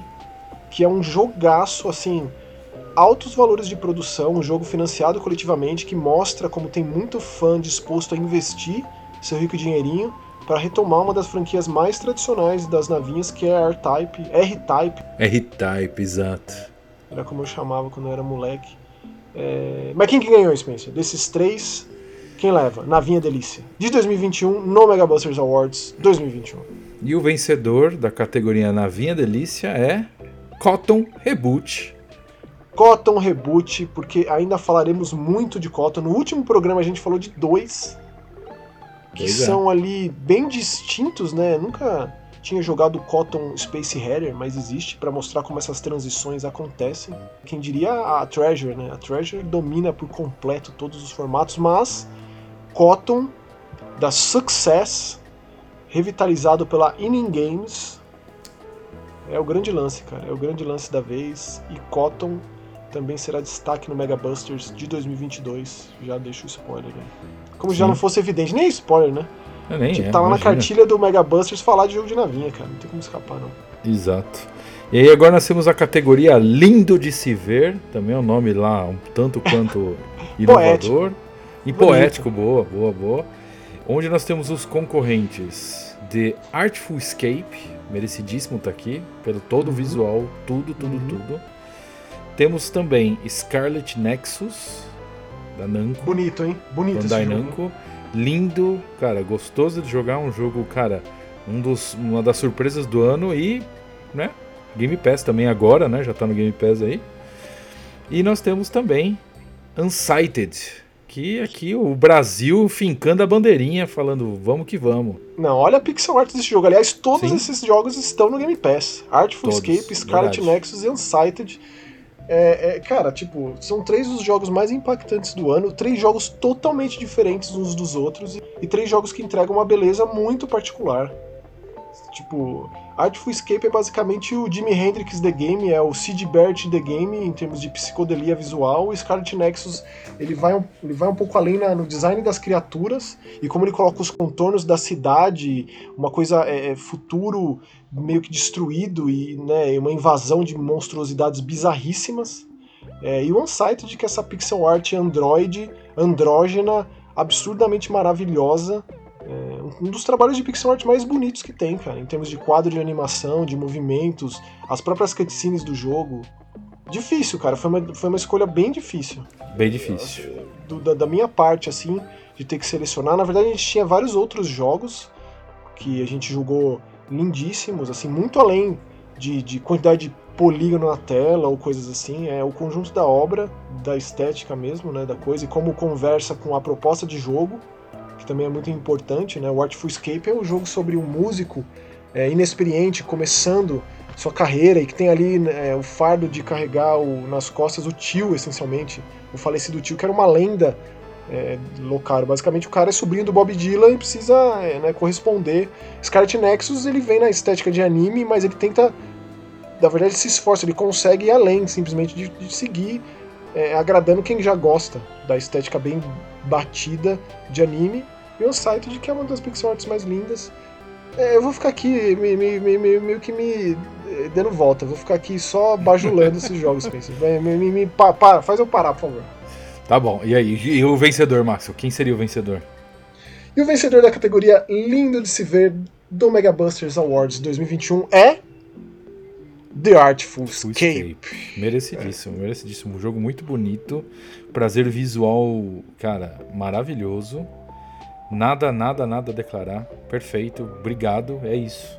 Eu gosto do fato do, do, do Artful Escape ser muito simples de ser jogado. Eu vi gente reclamando, né? Se decepcionando com o gameplay dele ser super simples. Mas eu fico pensando a quantidade de pessoas que vai começar e terminar esse jogo justamente por conta disso, cara. O que Sim. é admirável também. Sim, com certeza. E aí nós temos agora a próxima categoria, bem parecido de nome, mas. Categorias irmãs. E categorias irmãs, perfeito. É lindo de se ouvir. Igualmente que... filosófica e poética. Exatamente, onde nós temos dois jogos. que é bem. que, que tava na categoria anterior, né? Que aí nós temos aí Unsighted. Uhum. E temos The Artful Escape novamente, mas agora, só para quebrar um pouco o gelo, temos Tales of Arise, com aquela trilha sonora magnífica que o jogo tem de ponta a ponta. E nós temos quem é o vencedor, Max? Quem que você acha que merece ganhar aqui? Hein? Me diz. Ai, cara, quem eu acho que. Putz, Spencer é. é o vencedor é The Artful Escape. The cara. Artful tipo, Escape merecido é, também. É. é aquela coisa do conjunto da obra mesmo, sabe? Tipo, é. a música tá intrinsecamente ligada ao Artful Escape em todos os aspectos, né? Porque ele vai ali daquele folk extremamente regional e local e bairrista para uma, uma uma space opera de fato intergaláctica. Né? O negócio toma nuances de ficção científica numa epopeia. Para, para, tipo, joga. Por favor, jogue The Artful Escape. O que, que é isso? Aliás, esse jogo ter ficado de fora do, do Game Awards em muitos aspectos é bizarro também. É bizarro. É bizarro, né? É meio, meio injusto, né? É injusto. É esquisito. É, eu acho, eu acho bem injusto. Aí nós temos a próxima categoria, que é mais retrô, por favor. Outro nome também um tanto quanto inovador aí. É, mas é aquele amor que a gente, amor que a gente tem pelos, pelos existe, jogos com a pegada. Existe retrô em São Paulo? Existe retrô em SP? parei, parei. Sabe, sabe que eu, a pessoa não sabe, mas um dos nomes que a gente tinha pensado pro Mega Busters era Side Retro Satanás, né? Mas aí não deu certo. Lembra, Max? Foi um dos nomes que, que, a gente jogou. O nome é maravilhoso, Side Retro. Porra, Satanás é demais. Sim. E aí, nós temos concorrendo ao mais retrô, por favor, nós temos Unmetal. Putz, maravilhoso. Cara, como que eu vou chamar isso? É... Ó, o Hideo Kojima que foi que, que sugeriu essa, tanto essa categoria quanto o Unmetal aqui. Não é por nada não, mas preciso, demais. preciso falar, sim. É demais. O Metal é demais. É o Metal Gear da fan, do, dos fanfarrões. e aí, concorrendo junto com eles, ainda temos Steel Assault. E. Frenético ao extremo, um gameplay arcade que tem um lance meio Bionic Comando com o seu chicote elétrico, um gameplay difícil, uma pixel art muito, muito afiada, um jogo fantástico, assim. Fantástico. Você... O esquema desse jogo, Steel Assault, é até que ponto você chega com uma ficha só. Basicamente é isso. Sim. E aí, para fechar o, o, trio, temos Mighty Goose, que é o que jogo do, do ganso ali, né? O ganso. Armado até os dentes. Isso, é o, é o Metal Slug, porém de ganso. Sim, com direitos a reclamadas e por aí vai. E buzinadas, né? Buzinadas. continuam em alta. Ah, sim, verdade, né? O, o, ano do ganso. Sim. Se você curte um run and gun, Mighty Goose é obrigatório, o que deixa mais uma vez, né? difícil de escolher quem mais retrô, por favor, leva aí, porque é, é isso. Mas eu acho. a temática. Ah, eu acho, eu acho que o vencedor tá certo, assim. A gente Você foi bem unânime, eu acho. Acho que Unmetal é o, é o, é o brilhante do ano, merece ganhar. Parabéns, Ele é. Unmetal. É demais Unmetal. É, é. muito, assim, muito, muito bom é muito importante existir essa retomada das, dos clássicos do passado com jogos novos, porque fica muito claro que são criadores de videogame que cresceram jogando esses jogos. Né? E aí eles prestam suas homenagens devidas, eles criam é, é, em decorrência de tudo, toda a bagagem, de toda a experiência que eles trazem como jogador de videogame, né? Hum. Mas o Metal dá uns passinhos além, por isso mesmo ele merece. Ele, além de ser a paródia, que o Spencer bem disse, de Metal Gear, os Metal Gear bem antigos, hein, os de MSX. Sim, não isso. o Metal Gear Solid. É, não é o Solid, é o Metal Gear Metal Gear mesmo. Exatamente. É, ele, além disso, ele entrega um jogo com muita identidade, cara. É muito difícil fazer um negócio desse. Você ser uma homenagem e você também ser o seu próprio jogo. Verdade. Não tô dizendo que Steel Assault e Marigus não são, mas eles ficam muito presos no passado, assim, no que no objeto de análise, estudo, digamos. Enquanto o Metal é, ele consegue ser muito original, cara, dentro da parte cômica, da própria narrativa da história sendo contada como se já tivesse passado em linhas temporais diferentes, né? É, de como ele faz uso das suas traquitanas, dos seus acessórios, das suas condições e como ele coloca o cômico no gameplay também. Nunca vou esquecer quando você se torna um queijo correndo de um monte de rato assassino no esgoto com uma musiquinha totalmente três patetas. É, é fantástico, cara. Tipo, é realmente um metal merecidíssimo. Merecidíssimo, verdade. E eu espero que, cara, esse jogo seja reconhecido por alguma coisa, porque ninguém fala dele.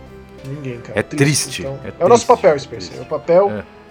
cívico e moral do Mega Busters falar desses jogos. Sim.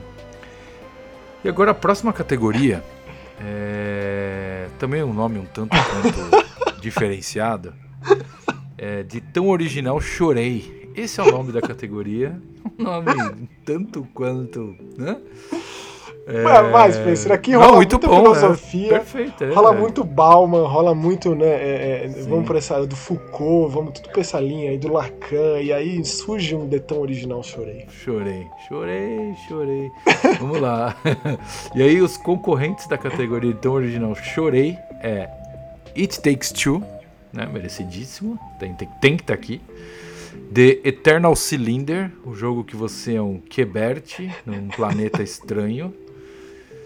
E tem que ser Quebert porque eu tô no Brasil, quer dizer, não tô, mas no Brasil eu falava Quebert, não era Gilbert, nada disso, era Quebert. E temos também, para fechar aí, um jogo de uma empresa que eu amo de paixão, Arcane Studios, temos Deathloop. Não foi tão difícil assim chegar nesses três. Afinal não, de contas, foi. Não foi, não. falamos de muitos jogos muito bons, mas são Sim. jogos alicerçados, digamos assim, é, é, em lugares muito acomodados até certo ponto, diria. Né? Eles, eles vêm de algum lugar, eles estão inseridos, muito bem inseridos dentro de certa categoria, e aí vem jogos que chacoalham isso de muitas formas, né? E dois deles, inclusive, o Eternal Cylinder e o Deathloop, dentro de categorias ou de subgêneros ou de formatos de jogo como você preferir, que uhum. eu particularmente não gosto, sei que o Spencer também não tem muito, muito apreço não, que é o lance do roguelike, o lance do procedural, o lance né, do, do, do morreu recomeça, do morte permanente, da sobrevivência e coisas assim, né? Quando eu Sim. comentei sobre o Eternal Cylinder e aí depois eu falei com o Chris sobre, foi bem especial, porque ele apontou justamente isso, né? Que esse jogo, que é um jogo que foi muito especial para mim esse ano, ele tem elementos que eu detesto, é verdade. Você precisa comer, é né? O bichinho ele morre, ele morre para sempre. Sim. Tipo, né? Sede, é, né? Tem um monte é, de coisa. Sede, sim. exatamente. Você precisa digerir as coisas, tá muito ligado nisso, tal. É, além de ter o esquema do, do, do Battle Royale, né? você passa de determinada área. A gente comentou bastante sobre The Eternal Cylinder no programa passado. Inclusive, fico muito feliz quando a, a The Ace Team, produtora do jogo, curte os meus tweets sobre o jogo. Fico extremamente feliz com esse tipo de coisa, cara. E o It Takes Two que não dá nem, tipo, o que comentar sobre, cara. Se você não ainda tem. não jogou, eu acho que já deixamos o mais claro possível que né, é obrigação. Se você tem que jogar um jogo esse ano, faça dele. E Takes Two, pegue sua pessoa preferida, sua pessoa do coração, ou alguém que você é, gostava de jogar videogame no passado e que faz tempo que não joga. Tipo, seria um sonho meu jogar esse jogo com o meu irmão. Se bem que eu joguei é. também com meu irmão de coração e de alma, que é o Spencer. Aê. E foi mais especial, né, Spencer? Porque a gente foi, jogou foi a Way Out juntos foda. também. Jogou. Né? Foi, foi demais, foi. O Way Out foi muito legal aquela época. A gente jogou aqui, foi um pouco mais demorado essa, essa jogada aqui, porque os horários não estavam batendo na época, né, Max? Mas a gente jogou e foi maravilhoso, né? E estreamos o Mega Busters justamente sobre isso, que foi pois mais é. especial ainda. E o Deathloop, que é esse conjunto da obra da Arkane, se mostrando cada vez mais original e enfiando o Immersive Sim dentro de uma narrativa importante e roguelike, cara. E você morre e recomeça, morre e recomeça. É um esquema cíclico e cheio de experimentação para você o tempo inteiro tentar seguir esse ou aquele caminho, usar essa ou aquela arma, é, ou tentar então é, qual fase do dia é a mais é a mais apropriada para derrubar esse ou aquele inimigo mais forte e tal, e que, qual é o ponto fraco dele. É... E ainda é bom dizer, né, o Deathloop coloca ali no seu pós-game um lance multiplayer, né? Você pode deixar aberto para que alguém invada teu jogo. Verdade. E aí transforma completamente o gameplay, coloca um fator ali totalmente inusitado é, é, que torna a experiência até certo ponto infinita. Esse é o verdadeiro Sim. roguelike, quando você coloca alguém jogando ali. Né? Não é uma geração procedural de coisas que chacoalha, chacoalha, chacoalha e acaba dando no mesmo lugar, porque não faz tanta diferença assim. Uhum. Se o bloco tá do lado A ou do lado B, se ele tá de ponta cabeça ou sim etc. em cima embaixo por aí vai sim é a mesma é, coisa então concordo importante importante são três jogos muito importantes esse ano cada um à sua maneira e dando uma bela de uma chacoalhada dentro dos gêneros que aparentemente se inserem uhum. e Logo, o vencedor de tão original chorei. E chorei, choramos mais por It Takes Two. It Takes Two, merecidíssimo. Merecidíssimo exatamente também, cara, por tudo que o jogo fez, por tudo que o estúdio fez e por toda essa evolução, pelo cara, pela maravilha que é o Joseph Fares e cara, é isso. O kit completo It Takes Two como o jogo do ano de, de tão original, chorei. E vou além, cara. O dinheiro mais bem investido da EA é Haze Light Studio. A compra mais correta, mais certa desse estúdio nefasto que é a EA Sim. é Haze Light Studios. Cara. é o que é. tem de, de, de, mais maravilhoso lá dentro. Com certeza absoluta. Com total certeza. Sim. É, é a Haze Light, cara. Então, tipo, como ser diferente? Takes Two com todos os louros possíveis e imagináveis aqui no Mega Busters Awards. Awards 2021. Agora, você tá curtindo os nomes, né, Spencer? Os nomes são. Sim, os, nomes né? são, os nomes são, os nomes são, são sensacionais. Sensacionais. é... Próxima categoria, então, dando sequência à nossa premiação especialíssima: RPG. Faz o seu Faz roleplay. o seu roleplay. Ah, ah, ah, ah legal. É, e concorrendo à categoria RPG faz o seu roleplay, temos Dodgeball Academia, merecidíssimo estar aqui. E nós temos uma, uma duplinha aqui, Bandai Namco, com não, né? Scarlet né? Nexus e Tales of Arise. Ó, vou dizer que a escolha pendeu bastante pro lado do Spencer. É. Porque eu sei o quanto ele jogou e o quanto ele gostou do vencedor da noite, que é Tales of Arise merecidíssimo, maravilhoso. Eu acho que a série Tales of tem subido, escalado e ganhado seu espaço e Tales of Arise é a prova viva disso. É um mega de um RPG. Dá uma arrastada no final ali, dá uma enrolada, mas mesmo assim ele se segura. E cara, entra personagens carismáticos, com uma excelente história, uma trilha sonora fantástica, ambientes legais, eu acho que não tem o que falar. Tales of Arise é um kit completíssimo. Maravilhoso. Parabéns, eu só digo isso e obrigado pela assessoria ter mandado pra gente, porque para mim foi um dos melhores. Ainda digo mais, pra mim ainda foi uma das melhores coisas que eu joguei esse ano. Rapaz. É, foi mesmo. Tô tá? muito curioso, Spencer, para saber os seus três jogos. Ah. Eu não sei, nós não sabemos, é segredo, vai ser totalmente segredo. surpresa quais são os meus três, se bem que é muito claro, né? Tá escrito na minha cara. E os três do Spencer que eu tô bem curioso. Eu, eu realmente não sei. Digo, eu sei um ou outro, mas pontualmente os três. É difícil. É difícil. Tá chegando, tá chegando, tá chegando, tá chegando essa hora. Próxima categoria é uma citação Hitchcockiana, que é roteiro, roteiro e roteiro. Perfeito. Porque, né, o roteiro ele é uma parte importante do jogo. A gente vive aqui falando de jogos que sequer tem uma linha de roteiro. É são verdade. os jogos bem arcade da vida. Estão entre os meus jogos favoritos, os jogos que são puramente gameplay. Videogame é uma mídia interativa, tem que tomar muitíssimo cuidado como dosa essas coisas. É muito difícil você colocar uma história sendo contada de uma maneira é, é, como parte integrante do gameplay, as coisas se complementam e não ser aquela coisa passiva de cutscene, como se fosse um prêmio, você mata um chefe, assiste uma cena, você passa de uma parte, assiste uma cena, que é, que é uma dinâmica muito comum em videogame, mas existem aí os estúdios que tentam dar uma, uma mudada nisso. Aqui nessa categoria em específico a gente foca mais na qualidade do texto em si. Sim. Justamente por isso, em primeiro lugar, The Great Ace Attorney Chronicles, que está um pouco roubado de estar tá aqui porque são jogos meio que antigos, que não tinham Sim. sido lançados no ocidente, mas que a Capcom fez o pacotão aí do, do, do advogado da era mais antiga japonesa, quando a própria advocacia chegou lá no Japão, traduziu para o inglês, não para o nosso PTBR, infelizmente, Uhum. É, porque comparativamente aos últimos lançamentos da Capcom, que a gente tem tido localização, né, o Monster Hunter World, o Resident Evil Village, o Resident Evil 7 e tal, esse aqui, a quantidade de texto, eu diria que é infinitamente Monstruosa. superior. É. É. Mas eu, como fã de Visual Novel e fã de Ace Attorney, fiquei muito feliz com esse lançamento, não podia deixar de estar aqui. Seguindo do Forgotten City, que foi aquele jogo que nasceu de um mod de Skyrim e que virou algo por si só, esse coloca o roguelike no roteiro. Cada vez que você retoma essa cidade que quem quando peca é, uma, é como se fosse uma fatia do Império Romano nos dias atuais, digamos assim, que é uma espécie de um portal espaço-tempo que você chega até lá. E o nosso protagonista, que é uma pessoa que vive no mundo que a gente conhece, chega lá por intermédio de um evento que acontece no começo do jogo se se comete um pecado, seja lá qual for, se, é, se você rouba alguma coisa, se você mente, se você mata alguém, todo mundo morre.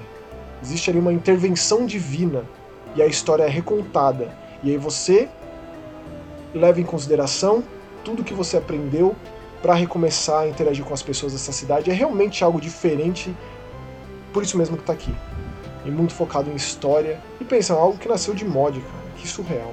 Se Surreal, um, sim. Todo um gênero de videogame nasceu de mod. É. Né? Se a gente pensa nos Walking Sim, nos FPX da vida, tudo nasceu de um mod de Source Engine de Half-Life 2, que é o Dear Esther. Mas essa conversa é, é muito longa. Então Forgotten City tinha que estar tá aqui, que tá no Game Pass, hein? Sim, pois é. Forgotten é. City. E para encerrar o trio Parada Dura, temos o Necrobarista, né? Necrobarista, falamos bastante dele aqui também, que é aquele, aquele ponto entre essa realidade e a outra. Basicamente, quando você morre, a sua alma penada chega nesse, nesse bar, nesse café, pra né, ter uma, um último momento de, de, de deslumbre. É mais ou menos o Spiritfarer. Sim. No sentido desse ponto limiar entre as duas, as duas linhas existenciais, digamos assim, né? Essa vida e a próxima, ou além, uma perspectiva do além. E aí, dentro de uma proposta de, de, de visual novel, a gente acompanha um recém-chegado lá, a interação dele com os funcionários desse lugar. E como que é a dinâmica de um café que fica entre os vivos e os mortos. Ou seja, a proposta já é super original e entrega um texto extremamente emotivo e mais um dos jogos extremamente existencialistas que a gente comentou tanto aqui no programa esse ano. Sim. Jogos que conversam é, e, e com, não só contemplam, com, quanto é, é, questionam a razão do existir. Olha só que profundo, né? Às vezes e eu aí? acho que você, você, vai me dar tipo um tapa na cara, Spencer. Nada, imagina, imagina que é isso. É isso. e aí nós temos desse trio aqui, nós temos um vencedor, infelizmente tem que ser um, né? Sim. E o Maxon, apesar de ter falado que de alguma forma esse jogo será aqui um cheat code, eu concordo que, que mesmo chegando atrasado, é melhor ele chegar, né? Tudo bem que faltou o português aí, mas o vencedor é The Great Ace Attorney Chronicles. Merecidíssimo. Merecidíssimo. Cara, o roteiro do jogo é extremamente profundo. Eu acho que você, cara, você vai se divertir horrores. Tem um monte de coisa extremamente séria, logicamente, mas de alguma forma é um excelente jogo, é uma excelente série da Capcom, até uma série também que pouca gente joga, né, Maxon? Ah, eu acho, cara, é mais famosa no é. Oriente. bem mais famosa no Japão, tanto que a gente tem um filme japonês de Phoenix Wright, né, do Takashi Miike, que eu acho excelente, e a gente tem aqui uma das versões mais incríveis do Sherlock Holmes que eu já vi, cara.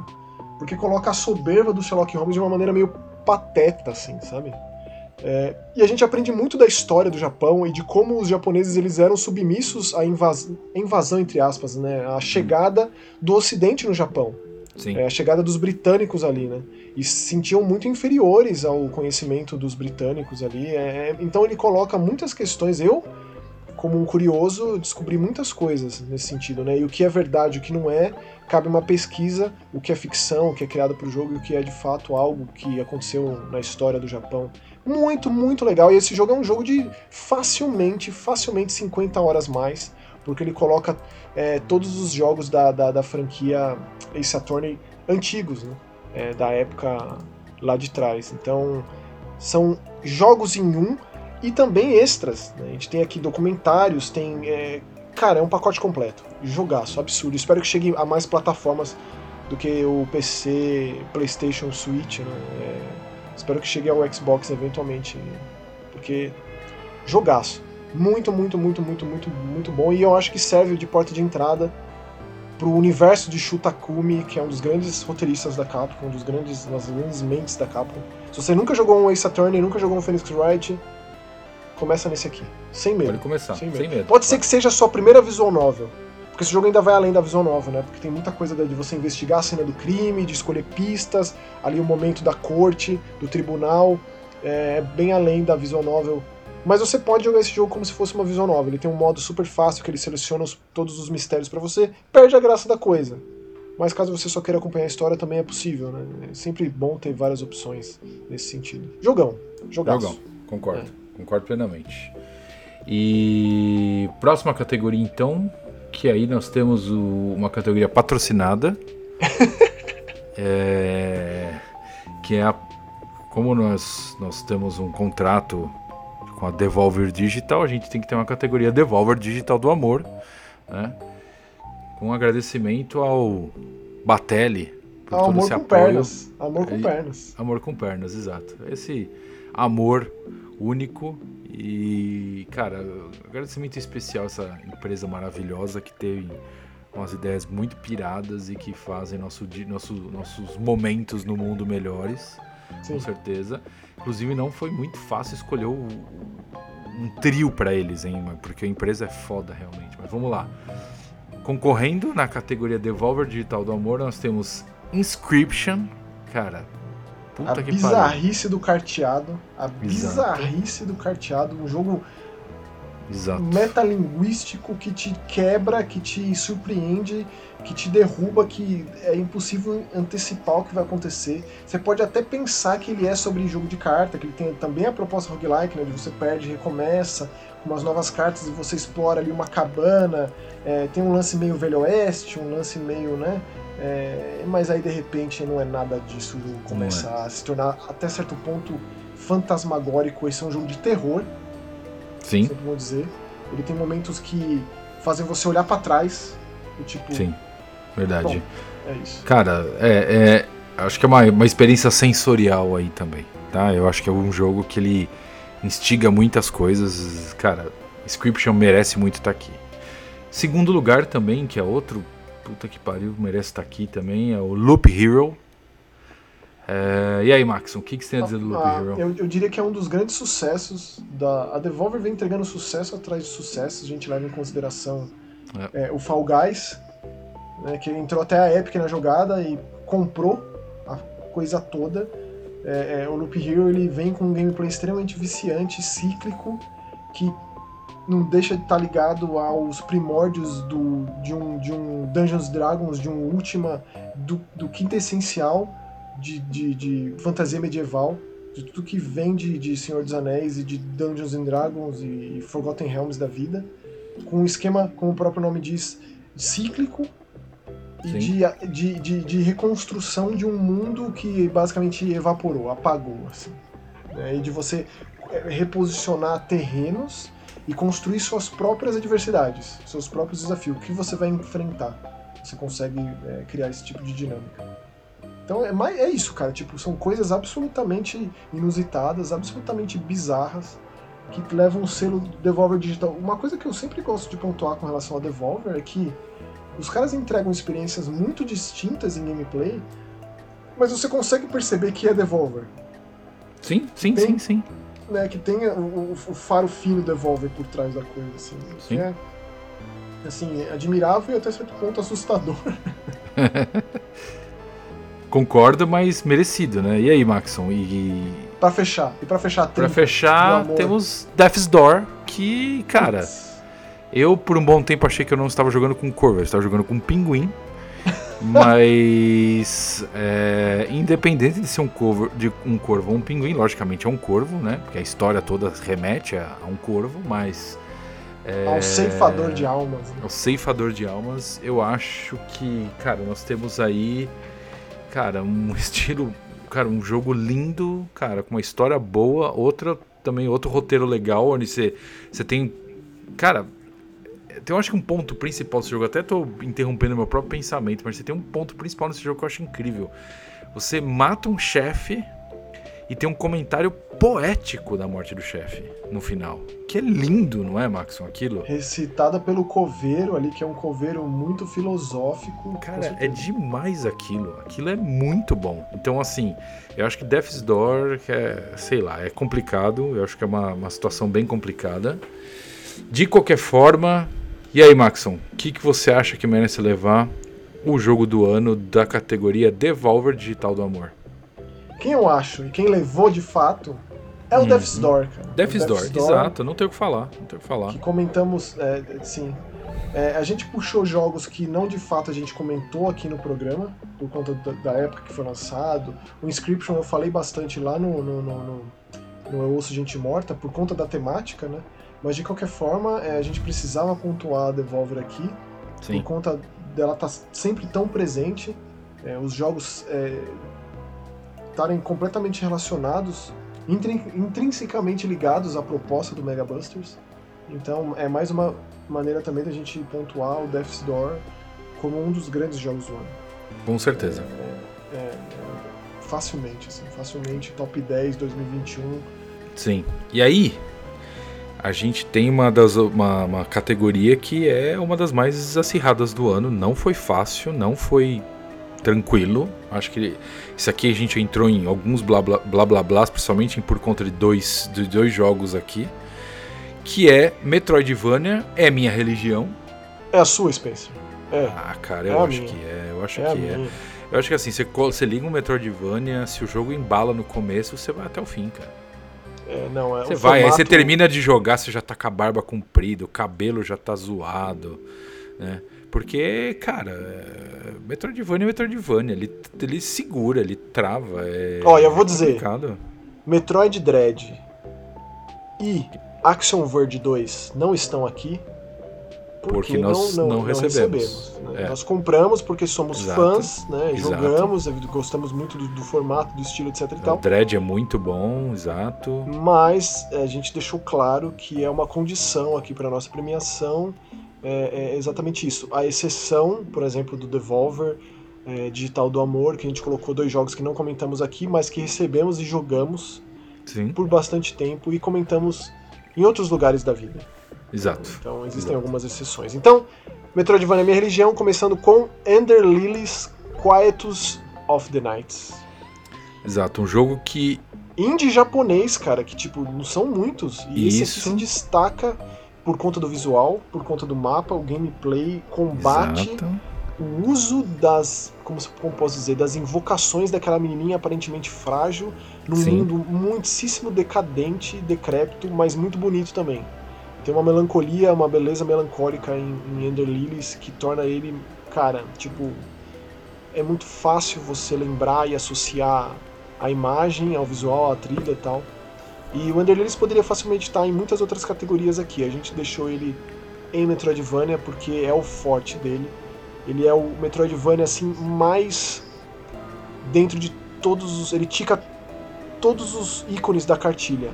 Não como os outros que estão aqui, que são o Unsighted e o Recompile. O Recompile é o que mais foge, mas ainda assim não deixa de ser, Exato. da proposta de como você explora o mundo de jogo, ele te dá uma liberdade até a página 2, você precisa adquirir novos poderes para acessar novas áreas, independentemente Sim. de ser 2D, de ser 3D, é, e o foco é isso.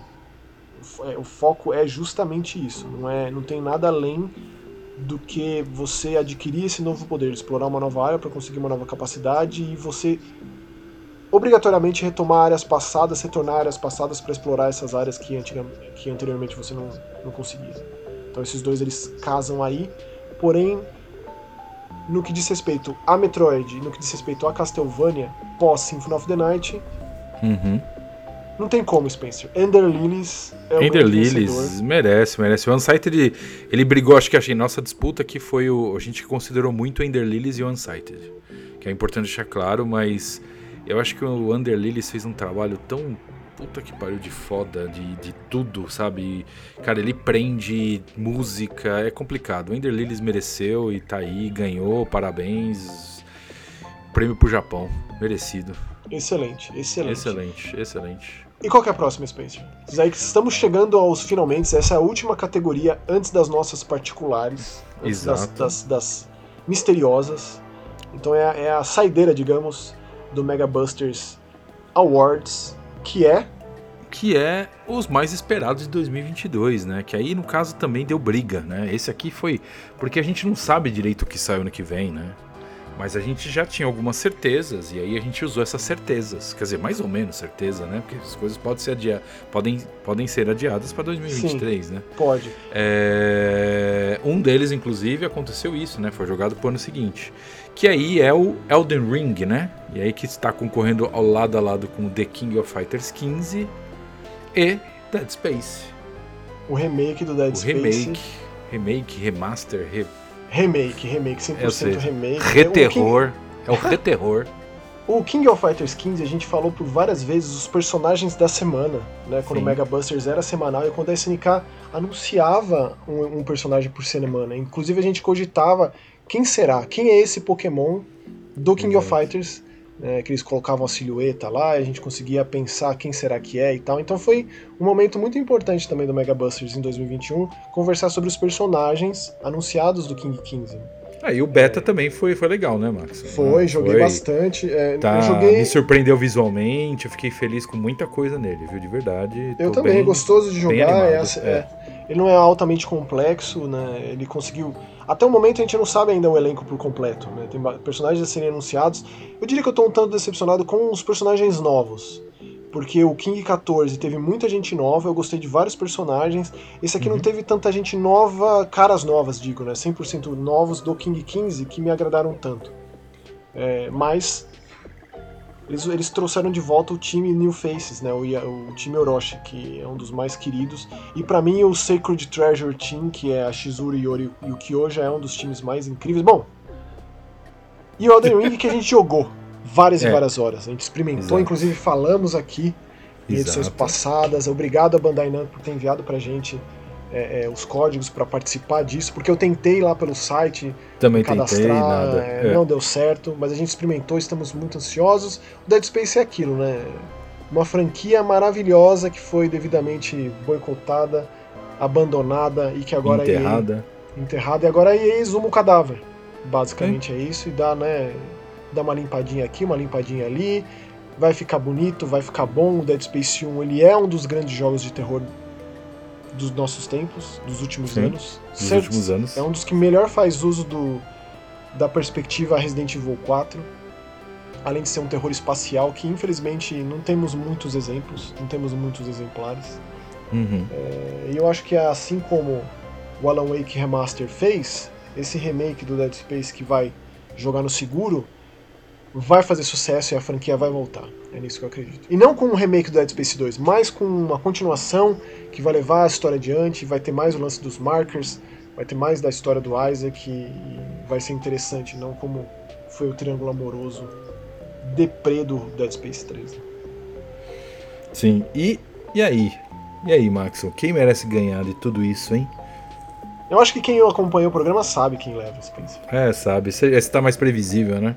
É, a gente é... gosta. A gente gosta de, de, Dark Souls, a gente gosta do Miyazaki, a gente gosta da From Software e Elden Ring gosta de sofrer, levar. né? A gente gosta, gosta, de sofrer, né? Prazer na dor, com certeza. Exato, exato.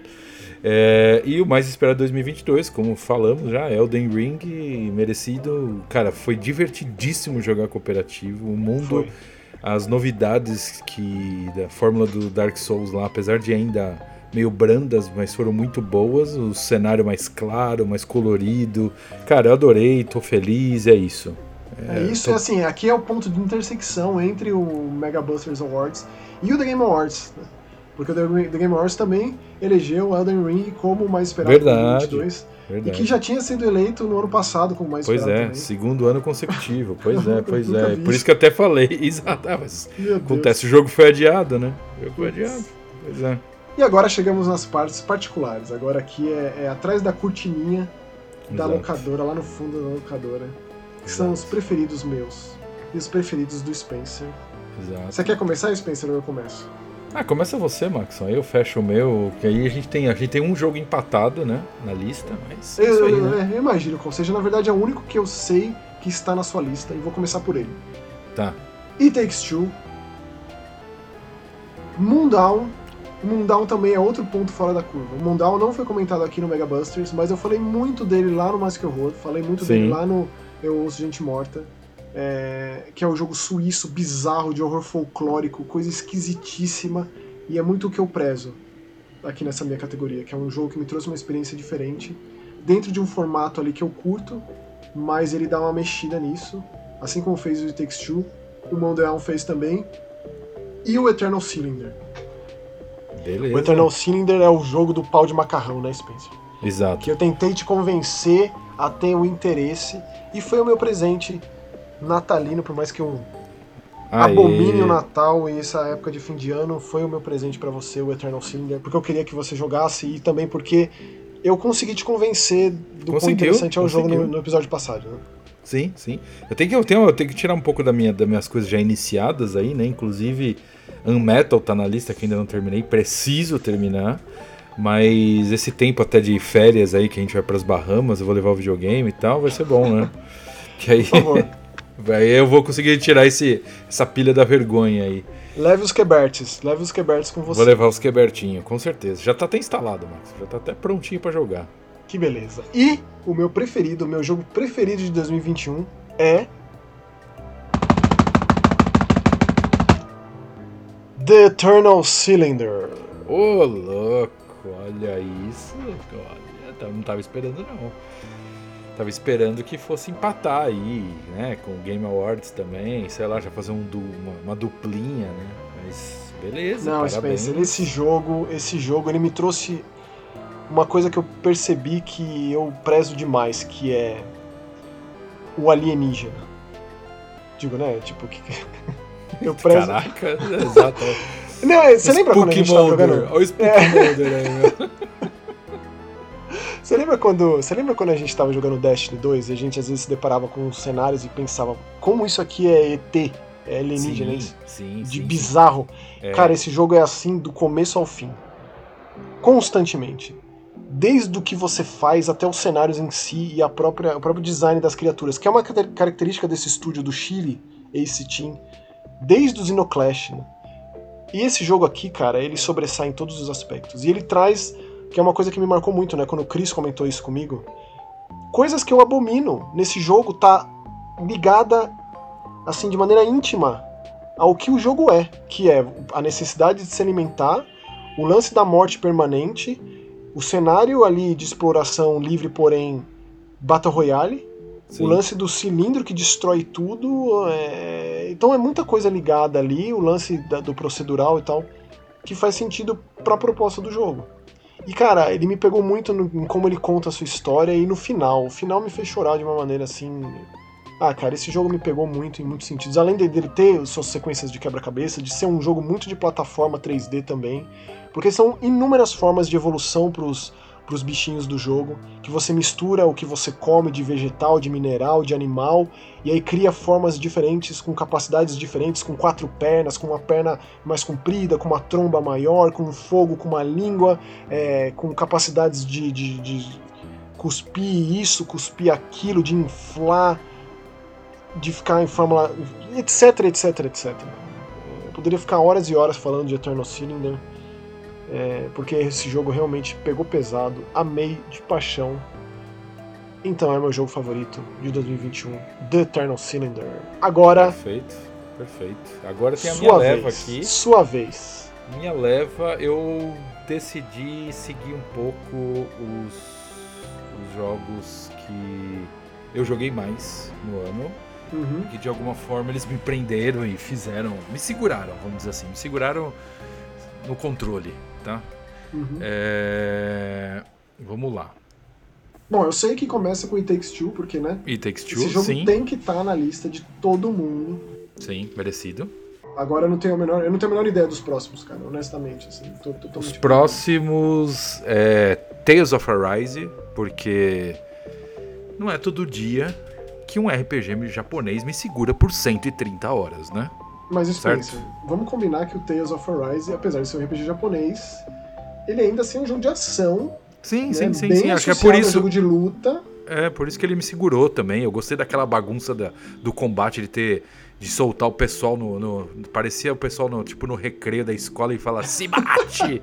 Era aquilo, né, velho? Solta sinal, né? magia né? e a mó Abriu gritaria. A oh, eu amei aquilo, cara. Aquela parte de, de briga, assim, é mó, briga, mó meu, um soltando magia, outro gritando, ah, tá, tá, tomando porrada, ai, não sei o que, cara, tudo junto, misturado.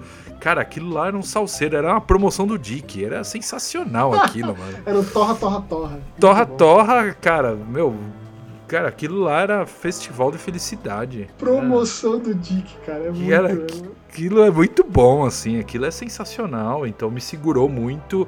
E o jogo me convidou até o final. Como eu falei, o final foi meio enrolado, mas o jogo me segurou tanto Cara, que eu só falei assim, eu só vou conseguir parar isso aqui no fim, velho, quando subir o crédito. E foi que o que fez mesmo, né? Que fantástico. Então, e o terceiro lugar é um jogo que me prendeu, me segurou é, por diversos fatores, além da jogabilidade brilhante. É, cara, o visual. Cara, ele me lembrou, vou falar até uma coisa, ele me lembrou aqueles jogos de, de stop motion, aqueles, aqueles filmes stop motion de massinha. Eu sei que o jogo não é, tá? Não é feito nisso, mas ele me remeteu a isso, sabe? Ele me remeteu um pouco a esse, isso aí.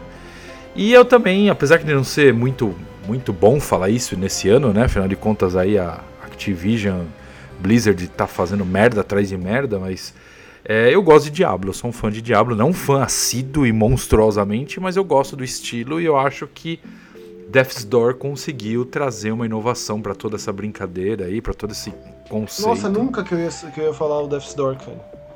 Pois é, Death's Door, cara, Death's Door é demais, é demais. velho. Eu adorei Death's Door, eu, cara, terminei. É, assim, cara, o final é muito é. bonito. Como eu falei, eu gostei muito da poesia após a morte de cada chefe falando assim, olha, ele era uma alma muito boa, ajudou muito o mundo, mas caiu em tentação. Não, tem muito, tem tal. muito um discurso, é muito é, um discurso do, do, do, do, significado da vida e do que existe depois. E eu acho que Sim, é, é, é uma, bom, uma leitura tão bom. válida pro pós-vida quanto qualquer outra. Nossa, eu fiquei bem surpreso, Spence. Com a trilogia aí, né? O trio, o trio Parada Dura foi, foi paulada, né? E, e para mim o vencedor do Quem? ano, Quem? cara, Quem? ele ele, então, não, eu vou, eu vou, eu vou, eu vou ser um pouco poético antes de falar o, o título. É, o jogo conseguiu me fazer lembrar do que é minha vida e do que foi minha vida. Então, assim, é, eu tive muitas sensações boas de jogar videogame com certas pessoas, como eu tive com você.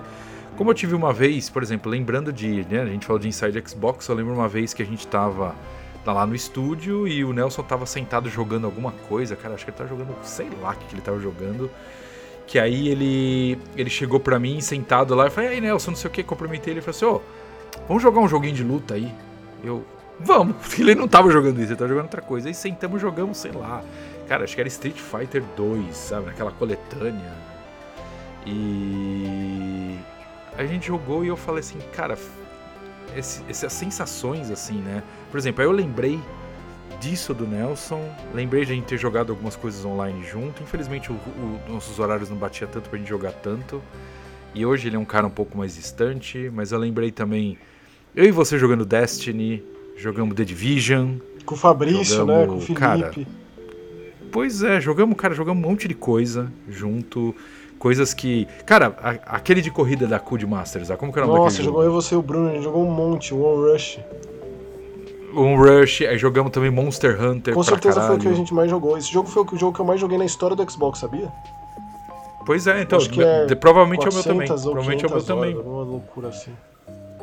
Pois é. E aí, tipo, cara, lembrei disso. Lembrei da época do PlayStation 2, quando eu jogava Winning Eleven com os amigos em casa. Eu tinha um, minha garagem lá no fundo da casa dos meus pais, tinha um espaço onde eu tinha lá meu PlayStation 2. Cara, tinha um multitab para o pessoal trazer os controles e a gente jogar em quatro. E, cara, lembrei também de jogar Bomberman com, com um grande amigo meu, Deivão, de, de, de, Dreamcast. Eles iam de tudo de madrugada jogar lá, a gente ficava jogando, tinha duas televisões. E, cara, Era o Bomberman um, Online, né? Eu joguei muito também esse Bomberman. É, o Bomberman Online. E, cara, e da época de jogar quando eu era moleque, eu jogava na casa de um vizinho meu, lá a gente jogava um Street Fighter, jogava, cara, sei lá, F0. E, sabe, essas sensações assim, eu acho que It Takes Two me trouxe de volta essas sensações. Eu acho que eu e você, a gente, cara. Os melhor, a gente te, a gente conversou, você se ligou que a gente conversou sobre seu irmão, a gente conversou sobre a sua infância. Foi aí que eu vi história, cara, foi aí que eu conheci sua avó, cara. Eu não, sabia quem era a avó do Maxon, certo? E eu conheci nesse dia. Assim, você me contou dela. Você, cara, é, eu comecei a lembrar diversas coisas. Eu falei, do, por exemplo, do cara, do meu padrinho que morreu quando eu tinha, sei lá, 8 anos de idade. Então, assim, isso, cara, isso, para mim, o It Takes Two me trouxe toda essa bagagem, toda essa história de volta. Que, que coisa maravilhosa, cara, cara, de uma forma, de uma forma brilhante. Para mim, It Takes Two, cara, eu abraçaria o José Fares, velho. O cara fez um negócio brilhante e inesquecível. Nossa, Spencer. Simples Melhor, assim. assim não tinha como assim. acabar de uma maneira mais maravilhosa esse primeiro Mega Busters Awards do que com essa sua declaração, que eu fiquei muito embargado, emocionado, não na garganta aqui, porque realmente é, é um jogo fantástico, soberbo e tal, porém é, é, essas nossas conversas, o que trouxe de particular enquanto a gente jogava e o que o jogo remeteu, né, o que o jogo conseguiu resgatar, é, é né, é, o, é o nosso momento, né? A gente criou algo de especial, mais ainda em um jogo igualmente especial. A gente fez dele algo nosso, uma experiência muito própria nossa. E de quem jogou com quem, de quem controlou cada, cada momento, de quem fez o que em cada parte, é, e de quem conseguiu encontrar o um minigame secreto enquanto a gente conversava sobre a vida e tudo mais. Nossa, eu tô, vou chorar, cara. Sim. Que emocionante. E, e assim, tem uma coisa que eu tenho que fechar ainda. Assim, é... minha esposa gosta de jogar videogame, né? Ela joga bastante. Mas tem um jogo, cara, que ninguém dá valor. Isso, cara, deve custar hoje, usado no Brasil, 20 reais, velho. É, tem um jogo que eu e ela jogou pra caralho, velho. Chama Disney Universe. Ninguém jogou isso. Não é Disney Infinity, não é nada disso. Você não tem bonequinho, não tem nada. Cara, eu e ela, a gente jogou isso pra caralho. A gente jogou, cara, acho que a gente terminou esse jogo umas duas vezes. Hum. E assim, a gente abriu tudo. Tinha um monte de roupinha da Disney para abrir, a gente abriu tudo. Então, assim, cara, todas essas sensações, tudo, tudo isso me trouxe de volta jogando It Takes Two. Que maravilhoso. É isso. Que maravilhoso. É isso. Que maravilhoso. É isso. Tô emocionado, muitíssimo feliz. E eu acho que é isso, né, Spencer? Chegamos ao final da primeira edição do nosso especialíssimo Mega Busters Awards. Sim, maravilhoso. Com muita emoção, Tô felicíssimo. com muita alegria, muita felicidade. Sim. Fechamos a primeira temporada do Mega Busters. Não foi fácil manter o podcast. A gente era semanal, não deu para manter. A gente passou para quinzenal. Alguns, algumas vezes a gente deixou é, sem episódio. A gente não conseguiu levar o episódio na quarta-feira. Tem vezes que entra no horário, tem vezes que entra mais tarde. Tem outro, tem hora que chega, já entra na já é quinta. Mas a gente faz de tudo pra, pra soltar o episódio. É. A gente faz com muito coração, com muito amor, muito carinho, é muito especial pra gente. Sim. É, esse vínculo, essa conversa que a gente criou nos comentários lá pelo, pelo Joga aí TV também é igualmente especial. Na verdade, é o que mantém o podcast seguindo, continuando. E com as nossas ideias, as nossas é, propostas é, de, de, de, se manter aqui fazendo isso por puro amor à causa, absolutamente nada além. Exato. Então agradeço você que chegou até aqui com a gente, você que comenta e que espera pelos episódios, e que espero que também volte ano que vem é, para a gente continuar conversando sobre videogame e sobre a vida e tudo mais aqui no Mega Busters. E você, Spencer, que é meu camarada, meu irmão do peito, do coração, que topou essa empreitada e que alegria a gente ter começado isso e ter dado continuidade, Sim, né? Porque muito. é fácil começar as coisas às vezes, é muito difícil manter. Né? Manter, é, o manter é sempre o pior. É. Então queria agradecer. Todo mundo fala que quem abre um blog diz que dura cinco posts, né? A média, né? Porque depois a pessoa não consegue levar adiante, né? É, é, difícil realmente, a gente tem uma agenda meio complicada, o Maxon tem dias que trabalha mais, e eu tava no horário mais desgraçado, tô no horário melhor, já já não vou ter mais horário, mas é, de qualquer forma, cara, foi um prazer inenarrável estar aqui hoje. E o que eu indico para nossos amigos ouvintes do Mega Busters é feliz 2022 para vocês. Obrigado por ter ouvido a gente até Muito hoje. Muito obrigado, boas festas e nos ouvimos, nos encontramos em 2022. É isso aí, valeu, tchau. Valeu, tchau, tchau.